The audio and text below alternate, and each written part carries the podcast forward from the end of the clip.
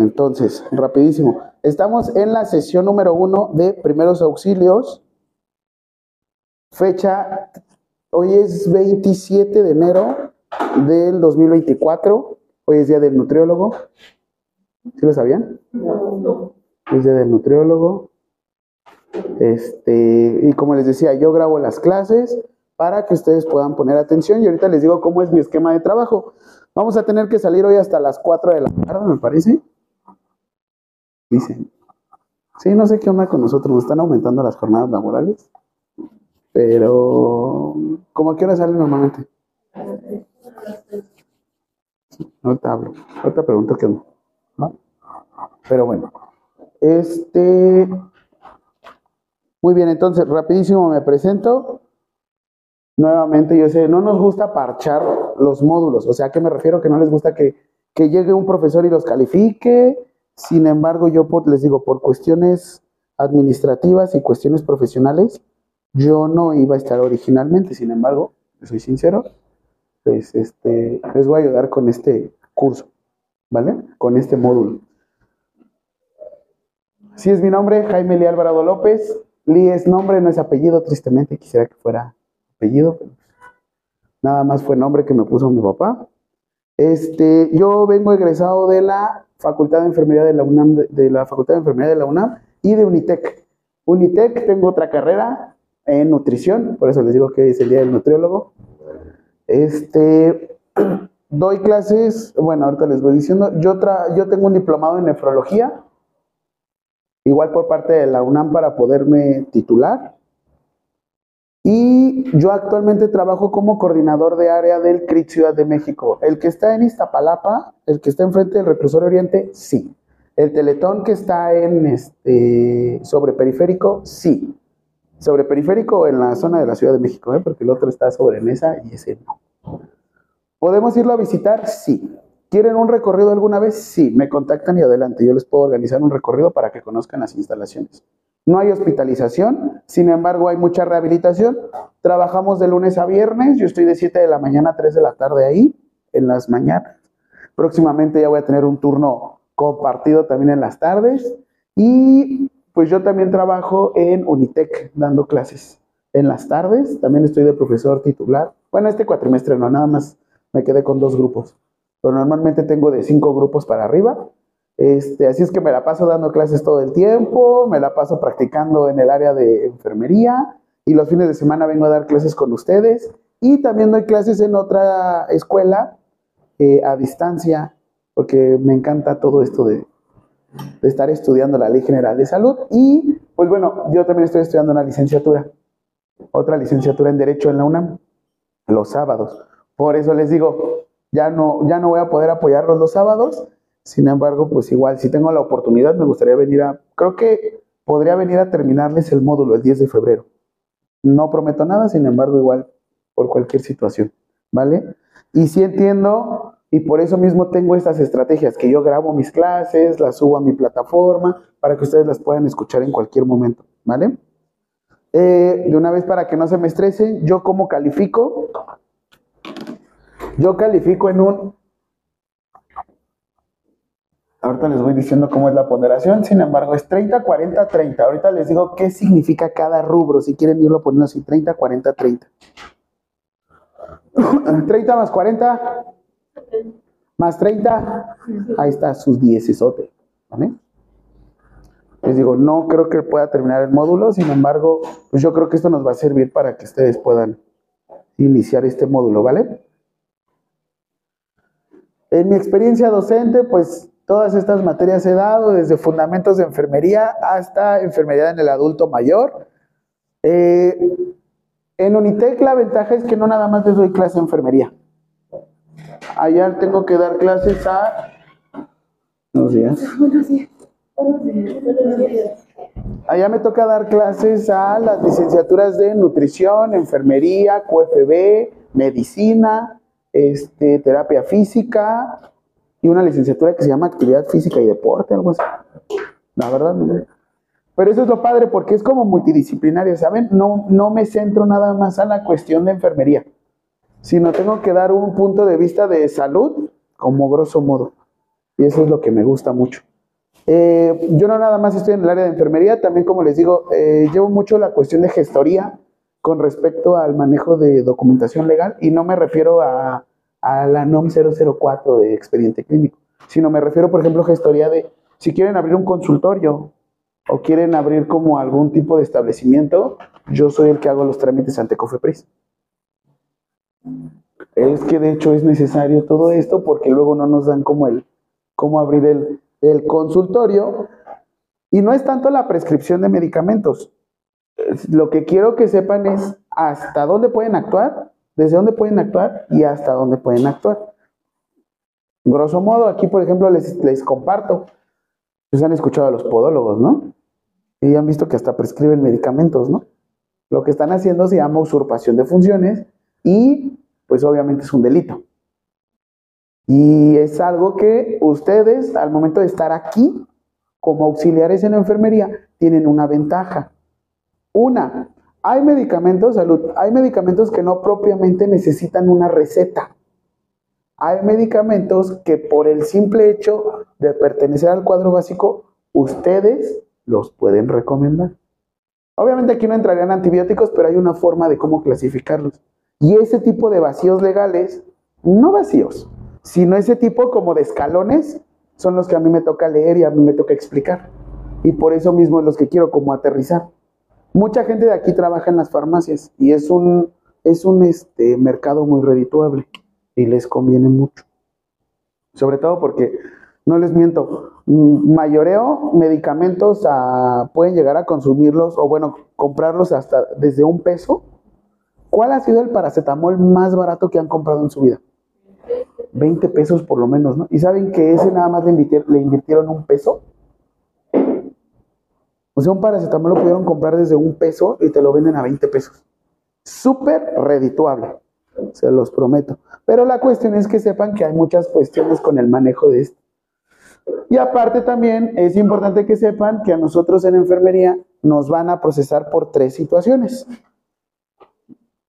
A ver si les suena conocido. Hecho, acto y omisión. Por mi culpa, por mi culpa, ¿no? El yo pecador. Hecho, acto y omisión. Hecho, acto y omisión. ¿A qué me refiero con el hecho? El hecho es que ustedes no tenían la intención de generar ese mal, o bueno, esa situación, y sin embargo les pasó. No se preocupen, a todos nos sucede. Hasta de instalar un catéter venoso periférico que le genere algo que se llama flebitis, o sea, inflamación del mismo vaso, desde ahí era un hecho. Tú no tenías la intención de generarle esa lesión. Sin embargo, rapidísimo, el Código Penal dice que si una lesión tarda más de 15 días en sanar, te vas procesado de, de seis meses a dos años. Ajá, y acá está la fiscalía, enfrente de, de, de, de Ajusco Medio. Así es que, ¿qué lesión, qué lesión tardaría más de 15 días en sanar? y es súper atribuible a nosotros. No, no. Una bolita, ¿cuánto tarda? Como a veces dos semanas, ¿no? Antes. Ay, no, pero ¿Sí? Que le puedes decir, oye, pues, ¿qué onda, no? Porque, pero eso también ahí te debieron de haber cobrado un poco más. ¿Cuánto te cobraron? Que de todos modos, ¿eh? sí lo puedes procesar. Pero bueno, una lesión que es muy común en nosotros, los cuidadores, los enfermeros y todos aquellos que nos dedicamos al cuidado de una persona, lesiones por presión. ¿Cuánto tarda una lesión por presión, un encono o una úlcera por presión? ¿Cuánto tarda? Por lo menos un grado 2. Ni me fui a un grado 3, por lo menos un mes, dos meses. Súper atribuible a nosotros, ¿no? O a la familia. Y es lo que les digo, todo este tipo de cosas, le digo, ¿cómo es posible que un pinche podólogo pueda salir más a flote que uno, que hace más cosas? Por eso les digo, este módulo de primeros auxilios es desde dónde empiezo hasta dónde termino. Y hay muchas cuestiones. Yo la verdad es que trabajo mucho de la mano con Código Penal y Ley General de Salud y la Constitución. Les digo, son cosas que la verdad es que casi no leemos. Pero bueno, y to, como les digo, me gusta mucho todo esto porque en ciencias de la salud no nada más doy clases de enfermería. Les digo, yo como nutriólogo de profesión también, como enfermero de profesión también, o sea, eh, no me voy de enfermería porque me encanta, sin embargo tengo que aprender a traer todo para acá. Porque de qué me sirve decirle la nómina, no, no, no, no, no, no, si a veces no está todo ahí. Y como les digo, he dado clases ahorita en la UNITEC, VM, una universidad que se llama Sinergia, que es a distancia, y pues primero salud. Y bueno, ya para enchancharle un poquito más, pues igual soy bilingüe. Me ha tocado irme un rato a Houston. Bueno, nada, me fui 15 días, pero bueno. Me ha tocado como, como hacer como este, este tipo de, de gestorías en Houston respecto a It's not the same assessment. O sea, no es lo mismo. ¿Quién de aquí sabe algo de inglés? Algo, algo, algo, algo. Hay un, un grupo es que les digo esto porque no sé si han escuchado esta famoso. Los que no pronuncian inglés se pronuncia así.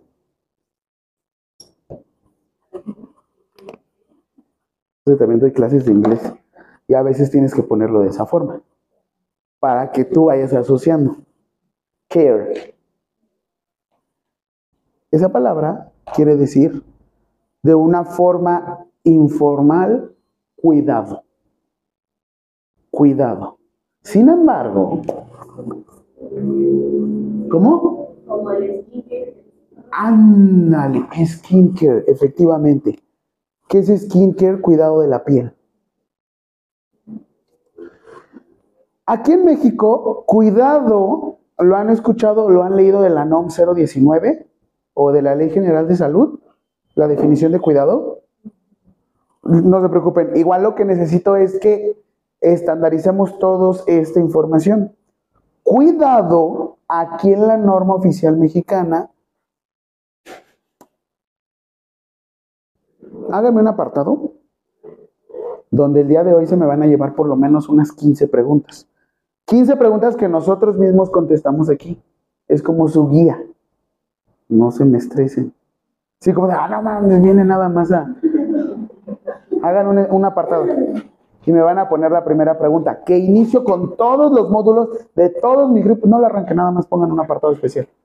Número uno, primera pregunta obligadísima es ¿qué es salud?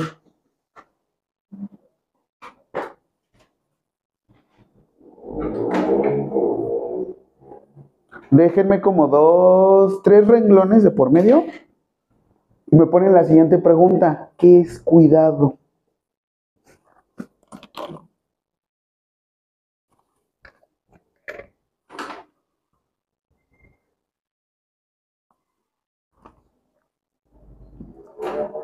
¿Quieren que sea un buen abogado o mal abogado?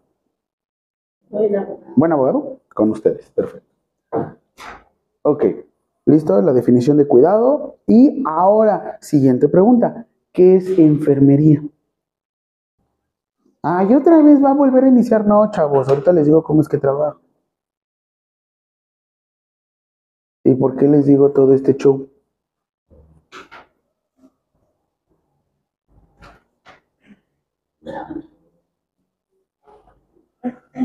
Si llego a terminar con ustedes el módulo, pues bueno, yo así trabajo. El examen parcial es esta guía que yo hago con ustedes.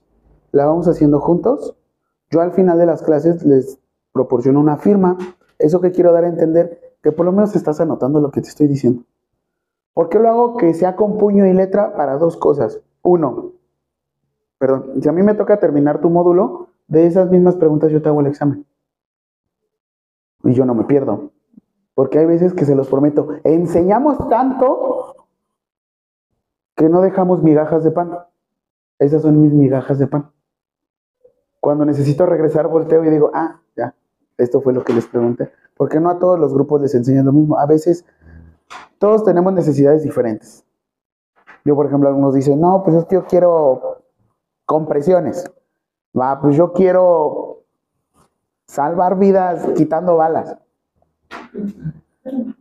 Este les un examen final que normalmente vale el 40%.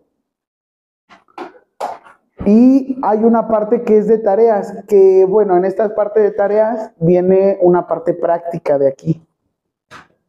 Normalmente este módulo lo dividía 50 y 50, pero pues ahorita mm, les digo, les comparto, no sé qué vaya a pasar la próxima semana. Quisiera poder decirles, sí, les prometo que vengo, pero soy un hombre con responsabilidad afectiva y les digo la verdad. Sí, porque hay gente que son bien gandallas y ¿crees que vamos a durar? Sí, mi amor, sí, sí. Y la siguiente semana, oye, ¿qué crees que me habló mi ex? Casi no pasa. Casi nadie la aplicamos, ¿no? Aparte, era como de esa gente que empezabas a salir conmigo y a la semana te hablaba tu ex. Era como tu amuleto de la suerte. Sí, ¿verdad? Es así como de, no, pues contrátenme más seguido. Y más ahorita que viene el 14 de febrero, ¿no? Es como de, salgan conmigo ahorita porque si no, no va a funcionar el hechizo. Sí. Sí, hay una parte práctica aquí, ¿eh?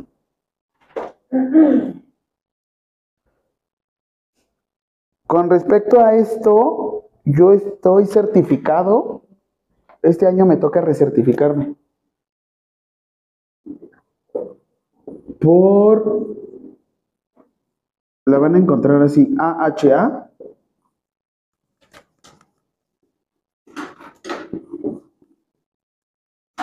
Ay.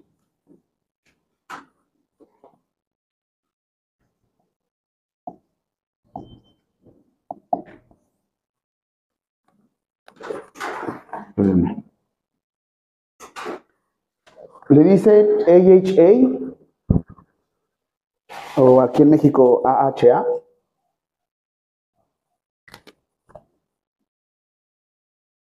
The American Heart Association, o sea, la Asociación Americana del Corazón. Hay una certificación que sacan que tú tienes que estar actualizándote cada dos años, que les dicen de esta forma. No sé si la han escuchado alguna vez. ¿No?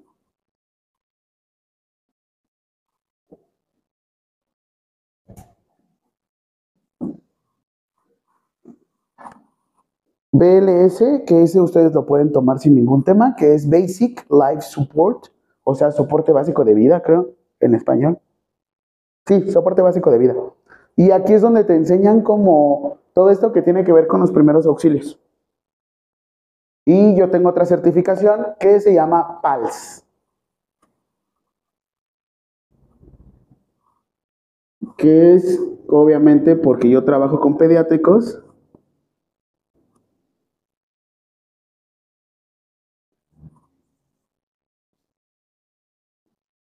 Ahorita les digo, ahorita se los pongo bien.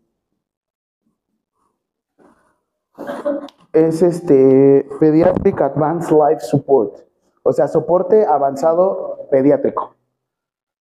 Eh, estas certificaciones, estas dos de la, de la AHA, yo las tengo que tomar con médicos. Y de hecho, yo en la vida, esta es la tercera vez que la voy a tomar, la voy a tomar en, en marzo en la vida yo pensé que yo iba a ser, yo iba a ordenar a mi jefa. O sea, yo no pensé que alguna vez iba a monitorear, que yo me iba a ser líder del equipo y le iba a decir, tú dedícate a esto, tú a esto, yo a esto y tú a esto. Tú cuando eres monitor, tú debes de estar como al tiro de todo esto. O sea, yo la verdad en la vida, como profesional de enfermería, nunca pensé dar clases ni a enfermería, digo, perdón, ni a medicina, ni a darle ni a ordenar a un médico te los prometo. En serio. Pero pues la vida te lleva por muchos lugares a menos de que tú no te la creas. Si tú no te la crees, nadie te la va, nadie te va a decir, créetela, ¿eh? Te lo prometo. Pero bueno, ahorita les voy a decir qué onda con el care y qué onda con esta situación. Aquí hay una cuestión. Como dice American, nosotros dónde vivimos? ¿Qué es lo que sucede con estos pinches gringos? Por decir, el, ellos les encanta decirse eh, el nuevo movimiento de Donald Trump, ¿no? Que otra vez volverá a ser este, presidente. Que dice, Make America Great Again. Vuelve a ser América grandioso o grande. Y dice, ¿no? América para los americanos. Los gringos creen que porque se llaman United States of America, América que según creen que todos son ellos el continente. Como dice aquí American y no dice Mexican, mucha gente dice, güey, yo estoy certificado. Así es que esta madre impacta aquí en México. O sea, sí, que bueno, estás certificado y estás pagando algo caro. A mí me lo pagan, por eso es que lo tomo. Qué bueno que lo pagues. Sin embargo, no tiene un peso directamente legal esto. ¿Qué creen? ¿Qué documento creen que sí nos puede afectar a nosotros? ¿Qué documento? ¿Cuál es su carta magna? Vamos a descansar el 5 de febrero por eso. Hay un metro. Juanacatlán, no. Co- Constitución. Constitución. Bueno, por ahí. ¡Ah, no! De, polo a polo. Uno está en poniente, el otro en el oriente. Nada que ver. Uno está en Papalote Museo del Niño, otro estamos en Teletón. Ni, ni en dirección, ni en sentido, ni en connotación. ni en línea del metro, ni en. Está más pegada. Uno está a Querétaro, el otro más a Puebla. Pero bueno, si así las socias, con prostitución, no. Nosotros tenemos la constitución política de los Estados Unidos mexicanos. Sí, pinches gringos, nosotros también esta- Nosotros también somos Estados Unidos. Nosotros somos mexicanos, pero bueno. Constitución política de los Estados Unidos mexicanos. Esa es su carta magna. ¿Cuándo se publicó? Y así se llama el metro Constitución de 1900. ¿Qué año estamos?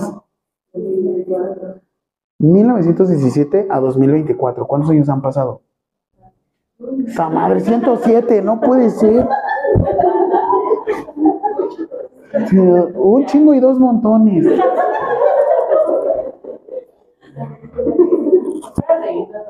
Sí, sí, ya me di cuenta. No puede enseñarnos. Ay, ¿quién, quién dice risueñas? O sea, sí, se ve, se ve como que hoy no. y- ¿Cómo, cómo dicen esto? Bueno, ya estuvo suavicremas, ¿no? ¿Cómo me dice una compañera de trabajo? Dijo, ¿qué pasó, canijo? Y yo, ¿Me dijo canijo? Sí. Dice la. Sí. Y luego, como estoy con alumnos luego más jóvenes, la otra vez que me dijeron, mejor nadota. Y yo, ¿Sí ¿Eso qué quiere decir? No, pues mejor nadota, profe. ¿Mejor qué? Mejor perro. ¿Qué, qué, qué eso qué? Cállate. Pero bueno. Ok. Ah, bueno, si quieren buscar el programa, así se llama. El profesor de enfermería más feliz del mundo.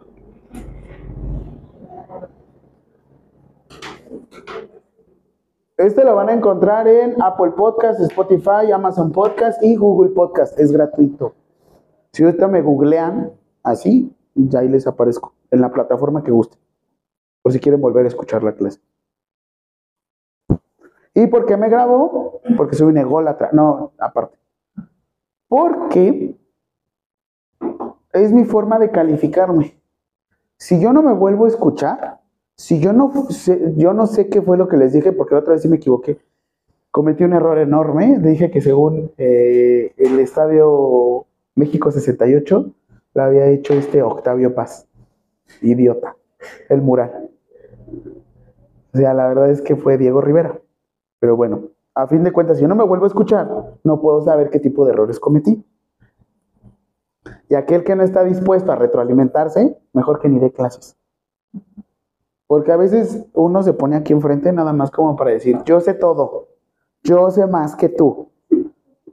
Y nada más vengo a enaltecer mi ego. Y ustedes no son nada. No, ¿para qué? Al contrario, yo lo que quiero que vengo, lo que yo vengo a darles es como información puntual, exacta, te la lleves y la puedes difundir y sepas dónde encontrarla, porque de hecho yo actúo de esta forma.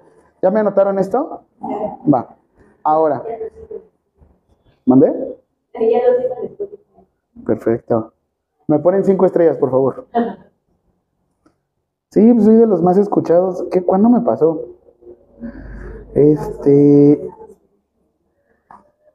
Tengo unos compañeros del CRIT de Veracruz y como les estaba dando clase a unos alumnos, no sé cómo salió, le digo, no, yo tengo un podcast y le muestro mi podcast y me dice, ¿a poco tú eres él? Y yo, sí, ¿por qué? Me dice, yo sigo a ese güey y yo, ese güey soy yo. Sí, pero así, eh, me dice, no me reconocía la voz. Ese güey soy yo. Y me dice, ah, es que luego sigo a... Luego me pasa que en México no hay un podcast de enfermería para enfermería. O sea, hay como de área de la salud y todo es de anatomía y fisiología. Pero, de hecho, yo les vengo a enseñar este documento. Cuando ustedes vayan a buscar este documento, yo les recomiendo que busquen, así dice, móvil. ¿Por qué les recomiendo? Vean el tamañote de la letrota. Si lo guardan en su celular, lo pueden leer cuando ustedes gusten. Está al alcance de todos. ¿Vale? ¿Por qué les voy a explicar de esto? Y por qué tiene mucha connotación legal este primeros auxilios. Cuando nosotros decimos primeros auxilios, ah, siguiente pregunta, ¿qué son?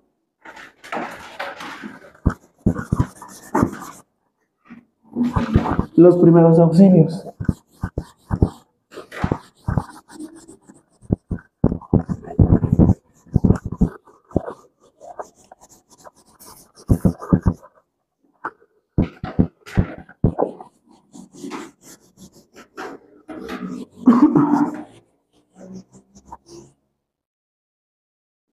Sí, porque escuchamos primeros auxilios y qué pensamos luego, luego.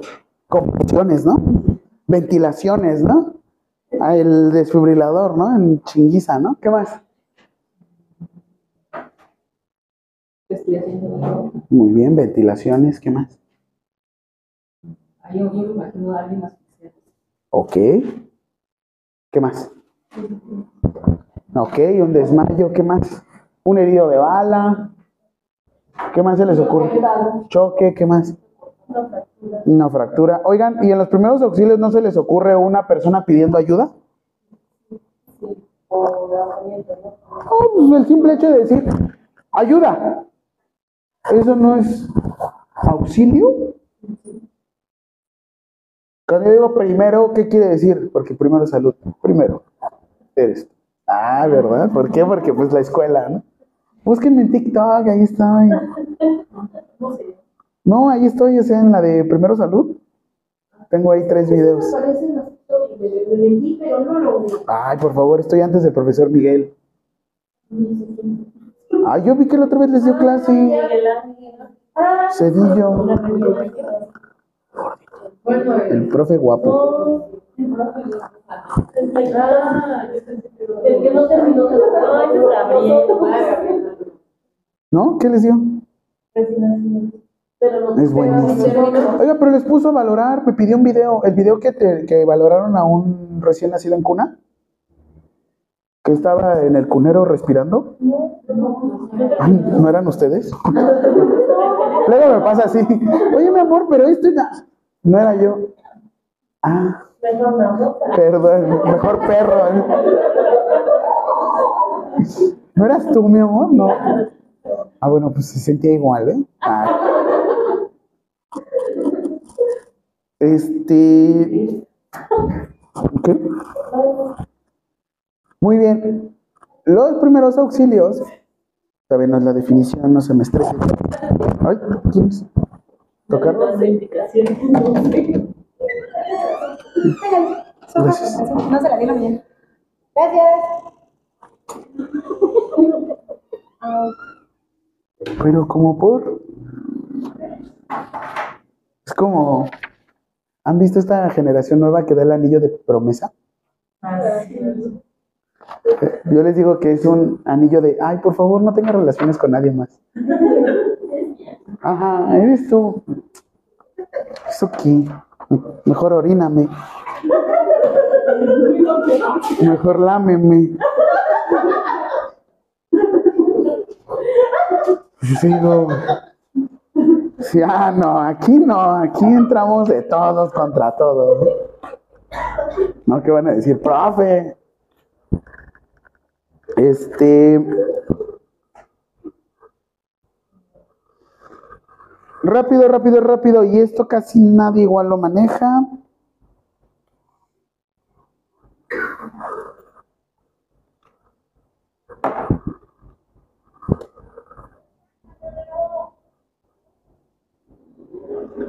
A mí me encanta explicar todo esto con esta imagen que tenemos aquí. Y las clases así como le hago, se los prometo, googleo para que sepan dónde encontrar la información. Se los prometo, o sea, de nada me sirve tenerlo en una presentación que copien y peguen ustedes, o mi presentación que yo haga, porque es mi visión. Yo lo que quiero es que tú generes tu propio criterio, que tú digas, ah, cabrón, pues. Ok, ahora, pongan atención en este, eh, en este en esta pirámide. Normalmente cuando pensamos en una pirámide y vemos hasta arriba en la punta, ¿qué queremos dar a entender? Que es como el, la meta, ¿no? Llegar ahí. Lo mismo pasa con las cuestiones normativas. Si ya leíste este cuadro, bueno, esta pirámide, te vas a dar cuenta que en un lugar donde se encuentran las normas oficiales mexicanas. ¿Dónde están? Cuando te digo base, ¿qué te quiero dar a entender? Puedes decir que es lo principal, ¿no? Pero ¿qué creen? Que aquí, en las pirámides normativas, es al revés. Hasta abajo es lo que tiene menos poder. ¿Y qué es lo que normalmente enseñamos? ¿Y qué es lo que vemos hasta arriba?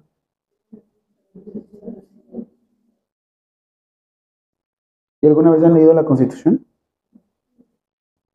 ¿No? ¿Ni por curiosidad? ¿No? Ni por... Digo, ¿quién de aquí maneja? ¿No? ¿No manejan vehículo automotor? ¿O moto? ¿Ni su vida? No, pues. No, pues ya. Ay, tengo el permiso de mi mamá. ¿En serio? Ay, yo. Esta generación. Es mejor perro. Mejor nadota. ¿Neta no manejan? Ay. Ay, ese es un vehículo automotor impulsado por gasolina. ¿Y has leído el reglamento de tránsito?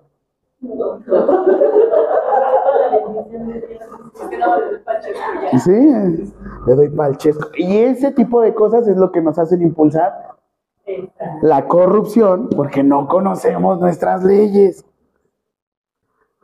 Este, aquel que no conoce de historia,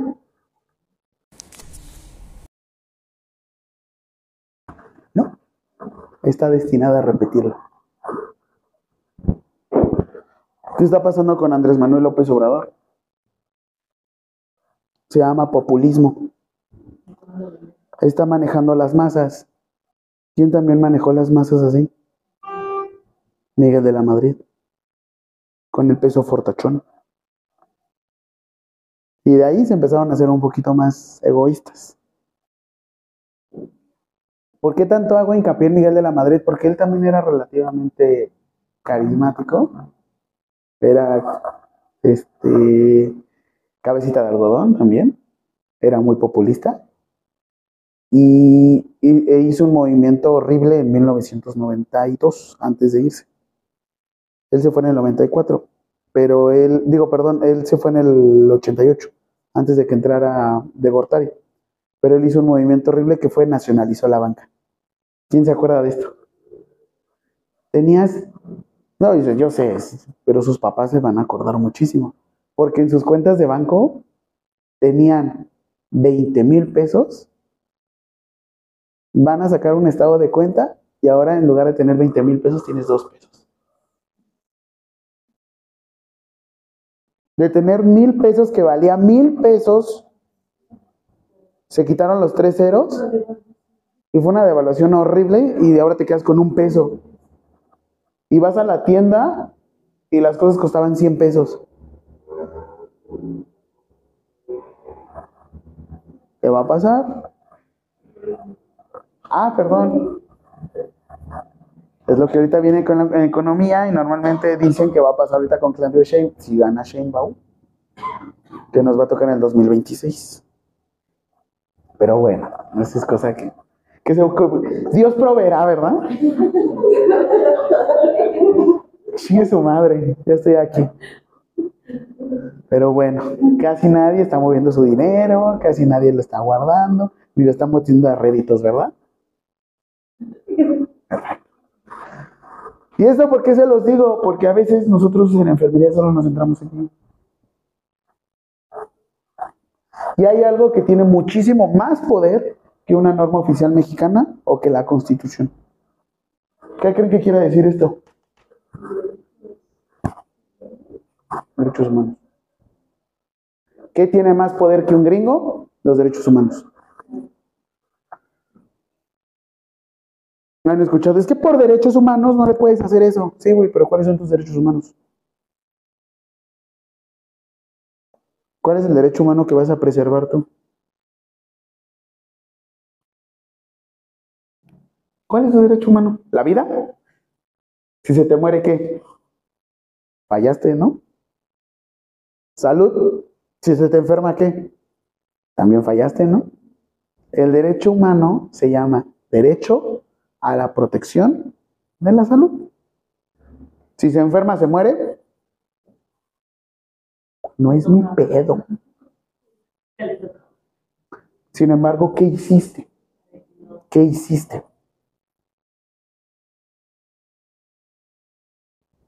Los derechos humanos lo que van a proteger es algo que se llama dignidad. La dignidad. ¿Y qué es la dignidad? La dignidad es darle esa calidad o esa, digamos, característica de ser humano a otra persona. Por el simple hecho de ser o parecer humano. ¿Por qué les digo parecer humano? Yo, por ejemplo, trabajo con personas con discapacidad y luego cumplen los 18 años y no pueden valerse por sí mismos. No se pueden dar el valor. Y no me refiero a que ellos no puedan decir, aquí estoy. Es ellos no pueden cumplir sus necesidades. Y eso es dignidad. Se está muriendo una persona. Hasta los mismos primeros auxilios es cómo preservas la dignidad de una persona que está a punto de morirse. Estar por lo menos ahí. Yo no es lo mismo que esté agonizando y tú le hagas, ay, ya que se muera. A que te acerques, te quedes ahí. Digo, ¿qué le va a dar más dignidad? ¿Que estés nada más viéndolo arriba? O por lo menos nada más te acerques y tomes su mano. Y bueno, eso también, el tocar un cuerpo también hay cuestiones. Pero lo que les digo, o sea, a fin de cuentas, ¿qué va a tener más poder que la Constitución? Los derechos humanos. ¿Quién de aquí en su escuela le enseñaron lo que eran las garantías individuales. Garantías individuales. Es que a partir del 2005 en adelante quitaron la materia de educación cívica y ética y la volvieron a restablecer en el 2017. Si supieron, ¿no? ¿Quién de aquí es mamá, papá? Sí lo vieron, ¿no? ¿Sí vieron eso en los planes de estudio? ¿Y la acaban de volver a poner? Con el sexenio de de este Calderón y el de Peña Nieto quitaron esta materia. La de educación cívica y ética, porque no nos enseñaban la constitución. Y a partir del 2017-2018 vuelve a aparecer. Les digo, cada quien tiene sus cosas buenas y cosas malas. Ni todo es absoluto, ni todo es bueno, ni todo es completamente malo. Pero lo que les digo, aquí ya viene la constitución. Después de esto de la constitución, nosotros vamos a seguir un documento que se llama Ley General de Salud. Y ya por último vienen las normas oficiales mexicanas. Así es como se, se debe de trabajar. Para buscar la constitución política de los Estados Unidos mexicanos debes de meterte a cualquier eh, publicación, pero que diga aquí arribita.gov.mx.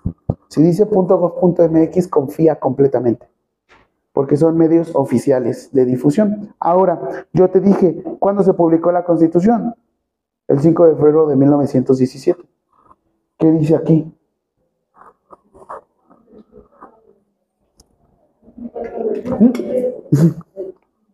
Ay, se me ve, déjenme voy por papel. Mis tenis, no. Nos acaba de comprar.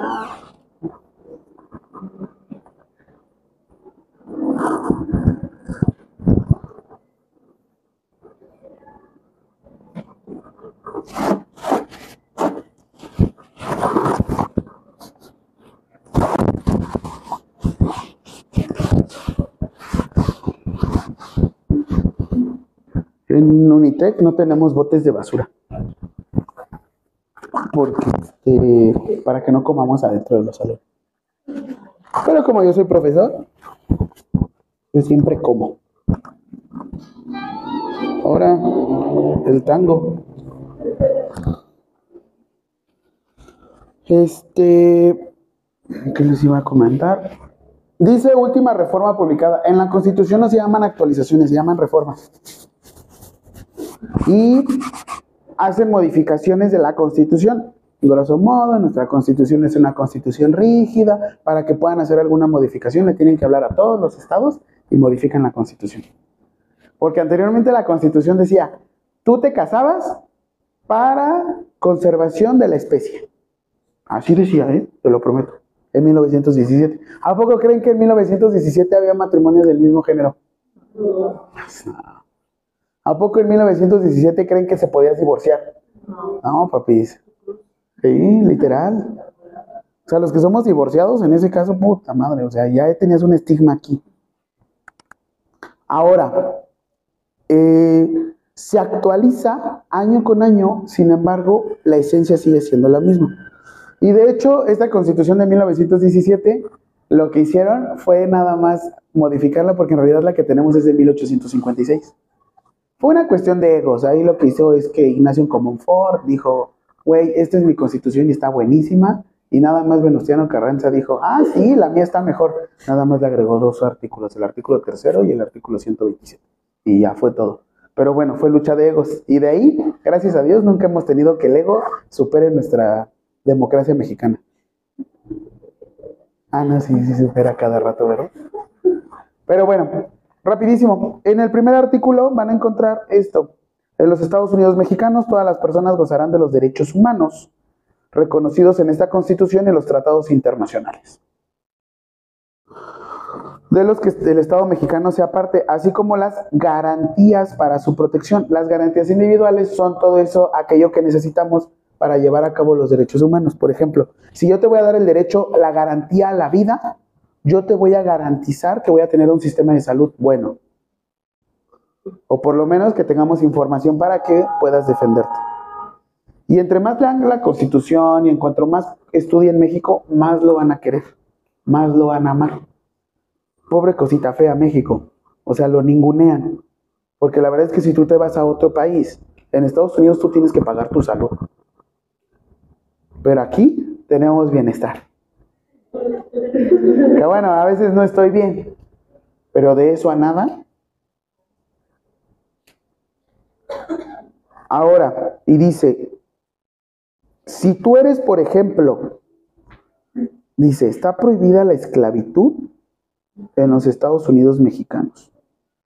Los esclavos del extranjero que entren a territorio nacional en automático obtienen su libertad. Tú estás en África y eras un esclavo allá, porque allá sí es un título nobiliario, ¿eh? Allá no se puede quitar tan fácil la esclavitud. ¿Por qué? Porque lo vienes arraigando con tu familia. Pero si en automático entras aquí a México, pum, pum, ya no puedes regresar allá como esclavo. Entraste a México, se te quita esa condición de esclavo y vamos. Lo mismo en eh, Reino Unido. Han escuchado que ellos les dicen Sir. Sir David Beckham. Sir, no sé qué. Tienen un título nobiliario. San Cristóbal en España también, por ejemplo. En cuanto entran aquí a México, todos somos iguales. ¿Y esto por qué te lo quiero decir? Porque ya voy, ya voy. Sí, porque esto qué chingados, a mí qué me interesa. Yo quiero hacer compresiones. Sí, sí. Yo quiero estar acá con. Ah, ah, ah. Madre. Sí, ya me imagino acá con la de in Y luego se equivocan y ahí están la de, ¿qué? La de Gloria Gaynor, están acá la de I Will Survive. Y luego, no, tarado, es la de. Ah. ¿Alguien ha visto The Office? ¿La oficina? ¿No? Es que intentan dar una capacitación de primeros auxilios y empieza. I was petrified and then spent so many lives. Y dice, no, esa no es, güey. ah". Pero bueno, artículo cuarto constitucional. ¿Quién de aquí ha ido a las manifestaciones del 8M, 9M?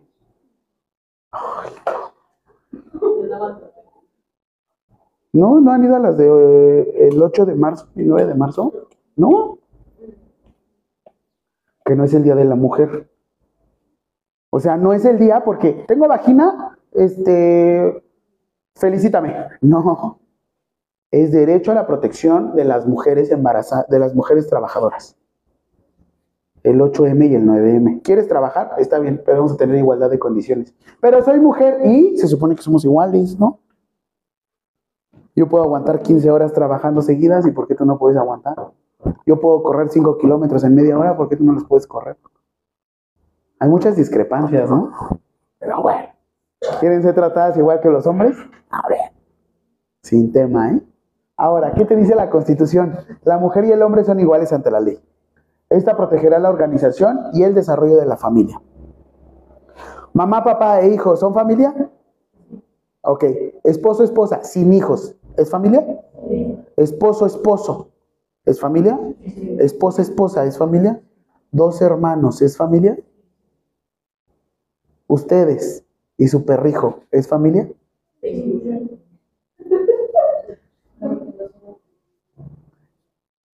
¿Quién le da la dignidad a tu perro?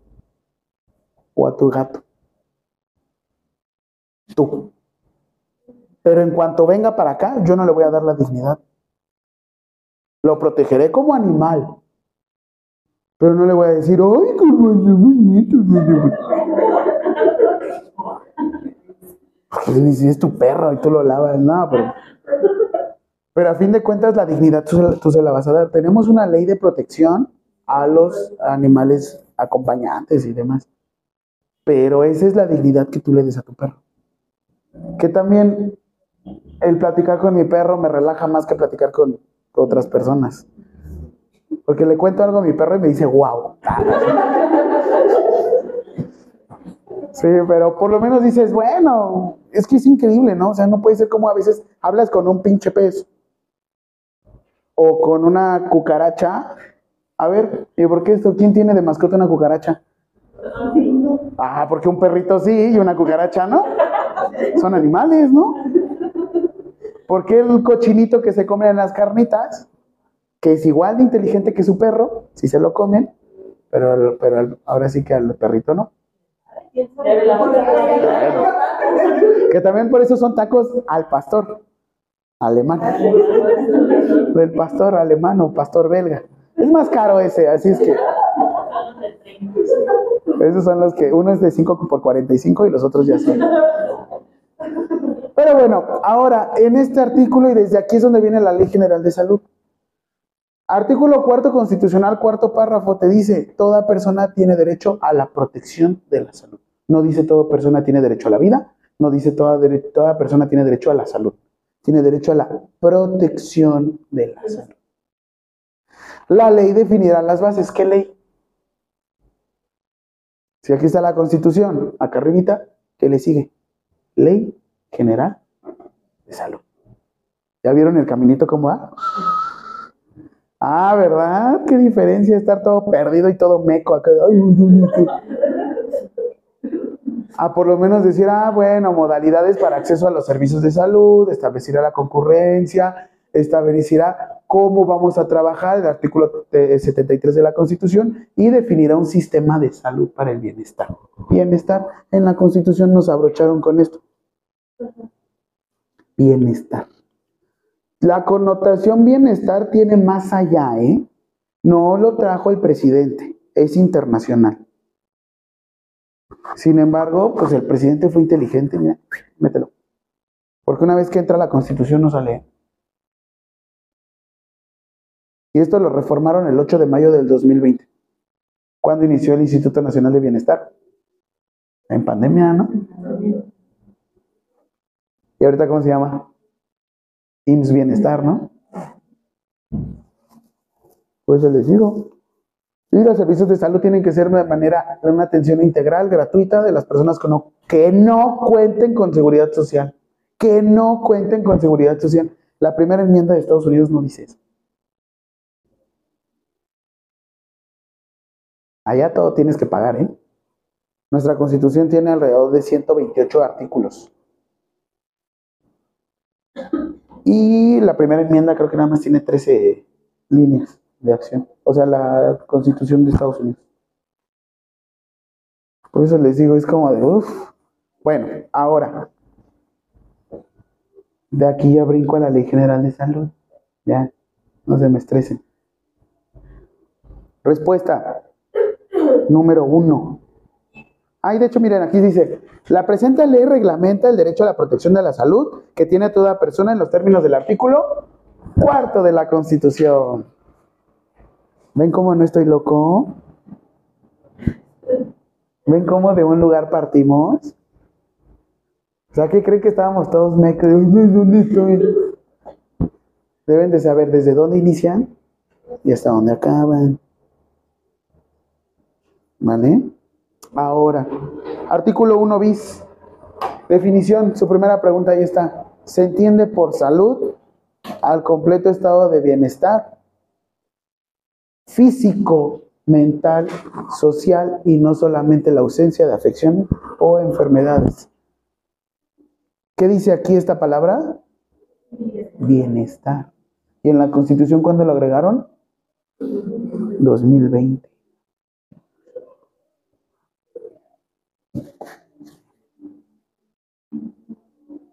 Y no solamente la ausencia de afecciones o enfermedades. ¿Habían escuchado esta definición de salud? Sí. ¿Pero por parte de quién? De la OMS, ¿no? No desde que entraron aquí les dijeron, esto es salud. Porque primero salud, primero. Eres tú. Sí, el eslogan no se me va a olvidar.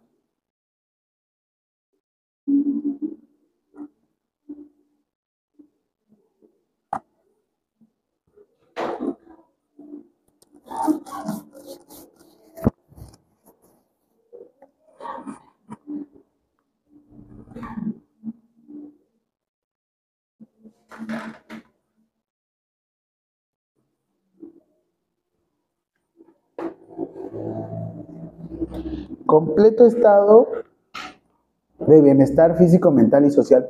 Y en salud mental, eh, lo único que tienen que agregar aquí es físico, mental, social y emocional. Porque les ha pasado, ¿no? Alguna vez han estado completamente destruidos, tristes, y pese a que no tengan algún tipo de enfermedad, o bueno, ningún tipo de alteración física, mental o social, si emocionalmente no están bien, no lo hacen. ¿Sí o no? Y eso también. Yo les digo generación de cristal no porque se rompan. Es porque están haciendo cosas evidentes que no queríamos ver antes. Digo, ¿por qué, ¿por qué ustedes como mujeres tienen que cuidar el hogar y al mismo tiempo tienen que trabajar? Porque un hombre cuando lava su ropa es un, este, ¿cómo le dicen? Es un privilegio y en realidad no eres un hombre funcional. Porque si ahorita si les dije, oigan, es que ¿por qué no manejan? Ah, es que no es necesario. No, sí es necesario. Y es importante. Pero ¿por qué no, por qué no tienen el mismo peso y misma carga que un hombre? Yo, por ejemplo, siendo enfermero, no me hice homosexual. Mucho. Poquito. No es lo suficiente, porque hay unos que son súper gays, pero yo soy poquito. Discretón. Digo que tengo novia, que en realidad son novios. Sí, no, no. Sí, no, dicen que según. Ese, ese comentario también de, los hombres, ¿no? De una mujer, un hombre tiene derecho a siete mujeres y un homosexual, ¿no? Ustedes tendrán más derecho. Porque hay más, hay más mujeres que hombres. Hay 51% de mujeres y 49% de hombres. ¿Sí saben por qué? Porque ustedes son más inteligentes y viven más que nosotros. ¿No han escuchado el de nosotros, el puto, si no? Desde ahí, desde ahí es como de, algo va a pasar. Los menores de 17 años son los que más se mueren. ¿Quién de aquí tiene algún conocido hombre, que hombre, así hombre, que se haya muerto antes de los 17 años? ¿Eh? Yo también. ¿Por qué? Porque los hombres que trifulcas, que bebida, que, aquí ahorita que pasé manejando, o sea, literal, estaba un carro abierto y estaban echando chela, 8 de la mañana. Yo dije, uy, qué temprano. ¿De salud? Pero es que dices, y así era como creo que era más una, una chava. ¿Y quién le hubiera dicho a la chava si lo hubieran visto ahí tomando? Ay, ay. ¿Y por qué al güey sí? Hasta de ustedes mismos, ¿eh? Son bien violentas ustedes. Y esa es la palabra violenta. Entonces, ay, date a respetar. ¿Y por qué, ¿Qué decimos los hombres? ay, si yo fuera mujer, ¿qué sería? Bien zorrota, ¿no? Si yo fuera mujer, sería bien zorrota. Ajá. Y yo cuando se meten a su círculo, dice, ay, güey, no. Y ustedes también, si yo fuera hombre, sería bien. Ajá, ya cuando ven que no tienen la suficiente energía o el suficiente dinero, ay, no, mejor sí, el amor propio, ¿no?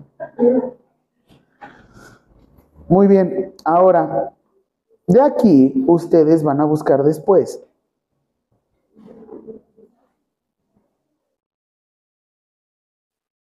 La norma oficial mexicana 019 SSA 3. Sí se las han explicado, ¿no? Ya, siempre dicen eso los alumnos, ¿por qué? Los conozco. Siempre se les olvida todo.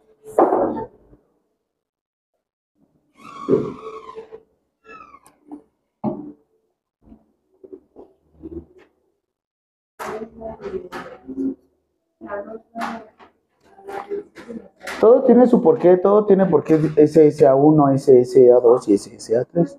Pero eso a mí no me toca hoy. SSA, ¿qué le suena? ¿Qué secretaría? De Jalud, ¿no? ¿Qué? Ah, que las NOM tienen su porqué SSA1, SSA2 y SSA3. Pero eso no me toca a mí. Yo solo soy la chacha.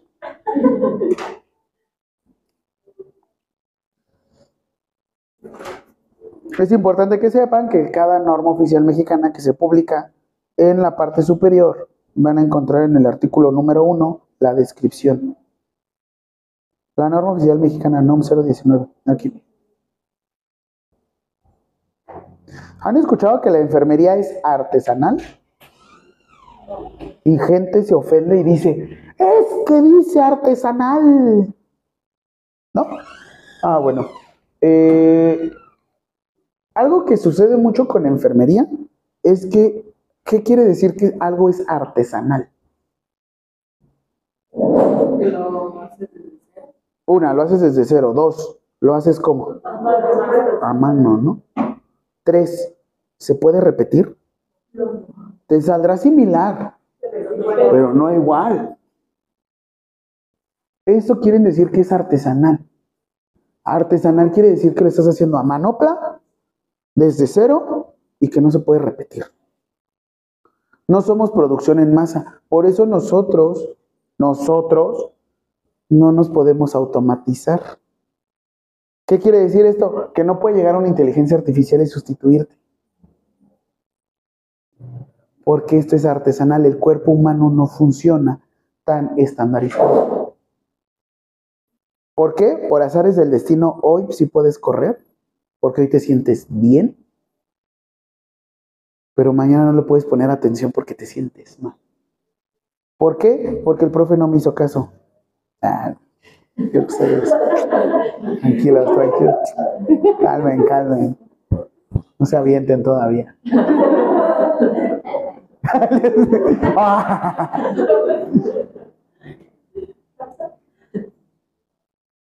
Pero luego es esto, ¿no? Como una cuestión emocional puede llegar a afectar. Saben la historia de la planchada, ¿no?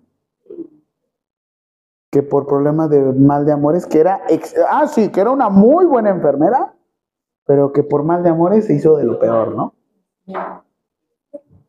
Yo conozco compañeras que cada semana tienen mal de amores. Sí le dicen las planchadas, pero por otra cosa.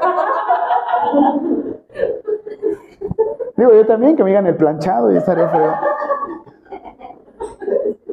Yo sería bien zorrote, ¿no? ¿Y cuántos más me veo? De 40. ¿Sí? No sé qué 45. A mí, a mí en hombres es diferente. Entre más edad, mejor. Porque quiere decir que nos ven más maduros. Depende, comillas, ¿no? Eh, sí. Vemos. Por lo menos dicen, "Eh". Una cosa es que se vean y Ajá. sí, la verdad es que sí. Luego, Pero los hombres nunca maduran. ah, Ay, no madurada. no. Y los días, los días de ahorita parecen hombres. Ni saben lo que quieren. Bueno, es que, sí, la neta es que sí. Ahí sí tengo que, que, que darles la razón porque sí es cierto.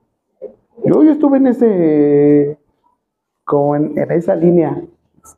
Sabes lo que quieres, pero mientras dices, Mientras sé, mientras me decido. "Ujú", en lo que encuentro mi media naranja, una mandarinilla o un limón, unos limones O unos melones. o unos, ah, sí, unas sandías, dices, bueno, pues ya, que sea algo grosero. Ay, qué groseras son.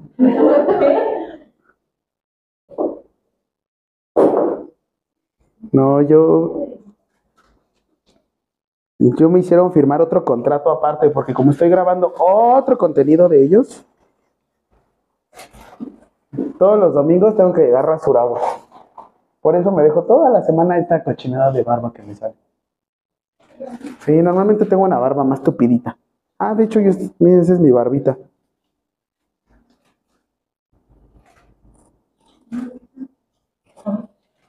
Por eso, así como que con barba, digo sin barba. Es mi, es mi esencia, sí, ¿no? Parezco. Él es mi guardaespaldas, yo soy el interesante. Ese es el teletón. Ok, les voy a enseñar el protocolo de atención. Mm, mm, mm, mm. Ok, lo de llamadas. Nada más quería que vieran lo del delito. Sí es un delito, ¿eh? Estar haciendo ahí llamadas de, de broma. Es broma, pero si quieren, no es broma. Mm,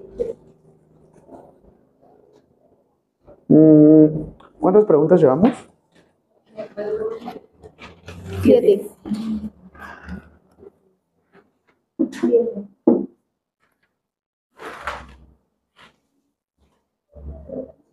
Va.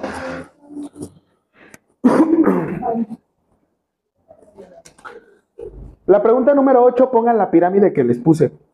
Esta.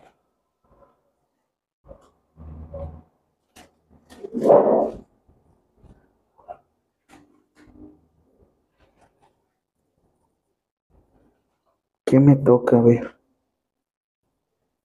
Es que hoy tengo clase ahorita la... Ah, y también estoy estudiando una maestría en Administración de los Servicios de Salud. A distancia. Todo es a distancia ahorita, ya la verdad es que yo no me la voy a rifar presencial. Copien esto. Les va a servir hasta en su vida diaria. No, esa no.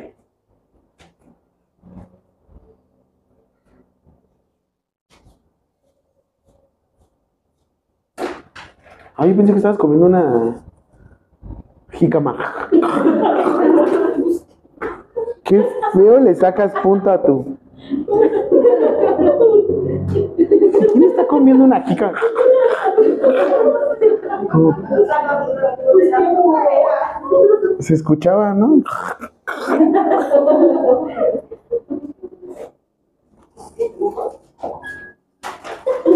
Entonces la 8 va a ser ese. Sí, sí, por favor.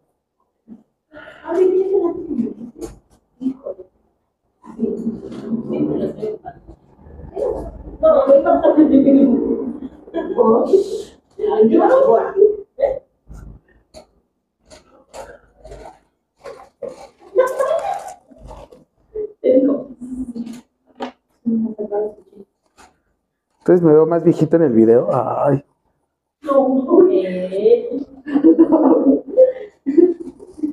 No, se ve más. ¿dónde hay? ¿Sí? Sí, tengo, tengo 33 años, la edad de Cristo.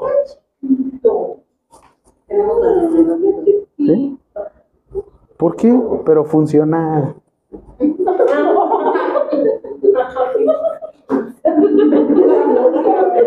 ¿Qué? Ah, ah. es- es- ¿Qué prefieren? ¿Un carro grandote que a la ¿Qué prefieren? ¿Un carro grandote que a la primera se quede sin gasolina o como mi carrito chiquitito a veo funciona? Me lleva a todos lados para ir a pasear. Donde quiera que yo vaya conmigo siempre está. Sí, copien y les va a funcionar un buen. Obviamente, aquí donde dice nivel legal le ponen Ley General de Salud. Aquí dice nivel legal, en vez de poner leyes nacionales le van a poner Ley General de Salud. ¿Sí? Y abajo le van a poner normas oficiales mexicanas. Aquí, Ley General de Salud. Y abajo, normas oficiales mexicanas.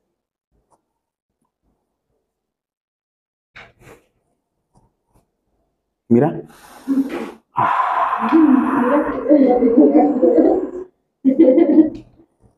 más que, perdón. Normas oficiales mexicanas. Yo pensé que se iba con la.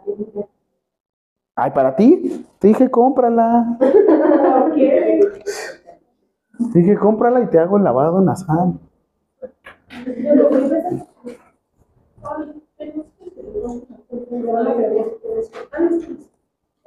Es más, ¿se han metido a la playa o a la alberca cuando tienen gripe y de repente acá están así? Eso es un lavado nasal. Se les mete agua y le sale hasta el moco del mundo. Los niños que no pueden expectorar, por eso se les hace, porque los mocos que no terminan en la nariz, terminan en la panza.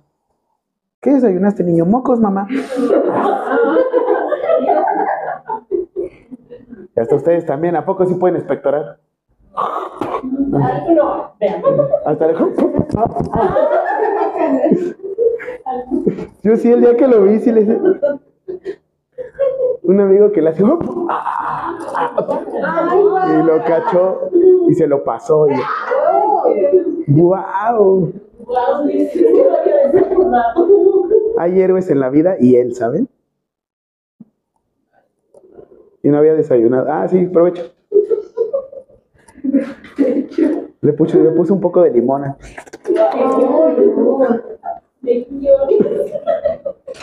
A ustedes también les va a tocar aspirar secreciones. ¿Sí? ¿Eres asquerosa? Oh, mm. Aprovecho. Yo también tengo una compañera que está embarazada ahorita. Y nada más le hago, "Uh", y la hace. Sí, el procedimiento más asqueroso de la vida son las aspiraciones de secreción. Adri, ¿me prestas color azul y verde?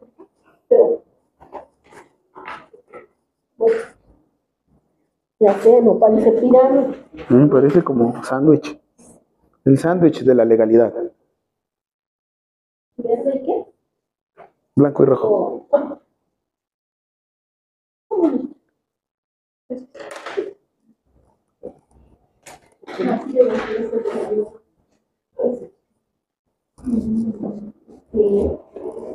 ¿Qué?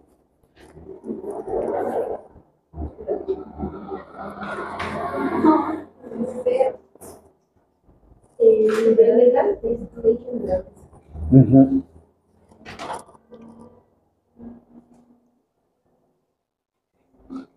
No, yo sí estoy estudiando, les digo, todo esto de derecho no es porque me vaya a dedicar a divorciar gente o estar como en ese tipo de amparos o demás. No, yo porque me quiero dedicar a todo eso. Y por ejemplo, para un. Bueno, estaba yo viendo algo como hace rato. ¿El aviso de funcionamiento? No, de, para poner un consultorio. Pues el aviso de funcionamiento. Este, tiene mucho, tiene mucho requisito. Pues mira, como eres mi alumna, te voy a ser sincero, no cobran. Pero lo que yo cobro es la gestoría. Mira, Ya, ya la terminaron de copiar, tampoco No, sé. Ay,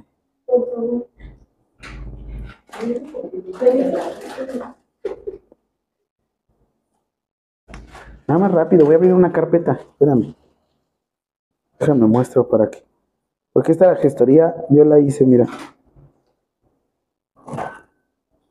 Cofepris.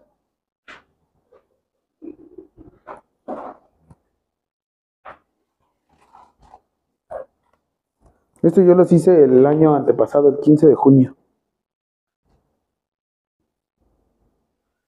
Mm, a ver si saliste.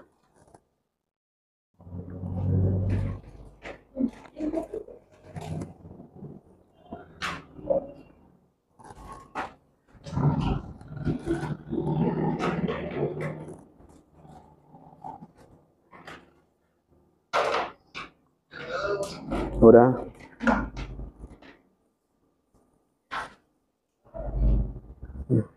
Mira. Este, este yo lo hice, el de el aviso de funcionamiento, bueno, de algún establecimiento de salud. Este es Fundación Teletón, él es el director general. Y aquí dice consultorios de medicina especializada, consultorio dental, consultorio de psicología, consultorio de audiología y terapia ocupacional física y de lenguaje y consultorio de nutrición y dietistas del sector público. Tienes que poner el horario en el que va a estar funcionando. Ella es mi responsable sanitaria, es mi jefa, la directora médica. Y acá hay algo que se llama... mm,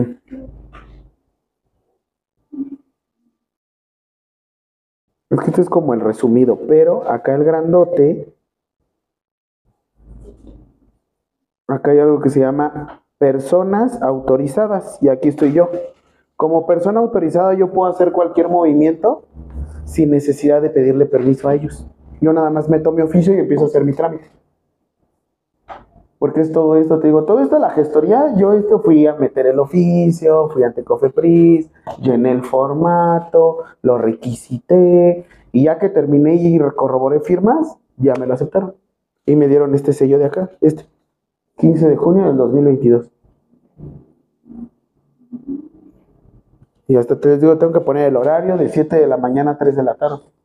En realidad por este no cobran, pero les digo, tienen que estar dada de alta la empresa ante Hacienda. Ah, por eso también eh, te piden impuestos. Si vas a ser tú de persona física, te piden también que hagas con esta cuestión. Digo, es mucho trámite, sin embargo está padre. Y este el número de folio y todo lo que te dan. Por ejemplo, también hay de podología o de enfermería. Por eso. Ay, y hasta de una ambulancia, ¿eh? Yo hice la baja de una ambulancia. Eh, pues es que según mi jefa, yo puedo. Me va a poder. Nada más es médico.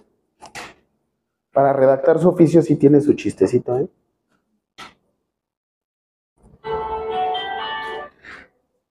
Ay, contéstale.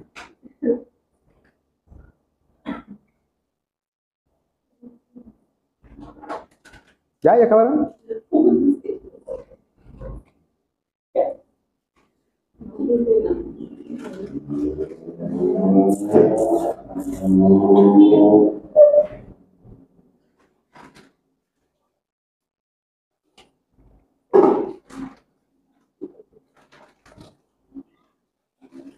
Capítulo quinto, uso indebido de los servicios de llamada de emergencia.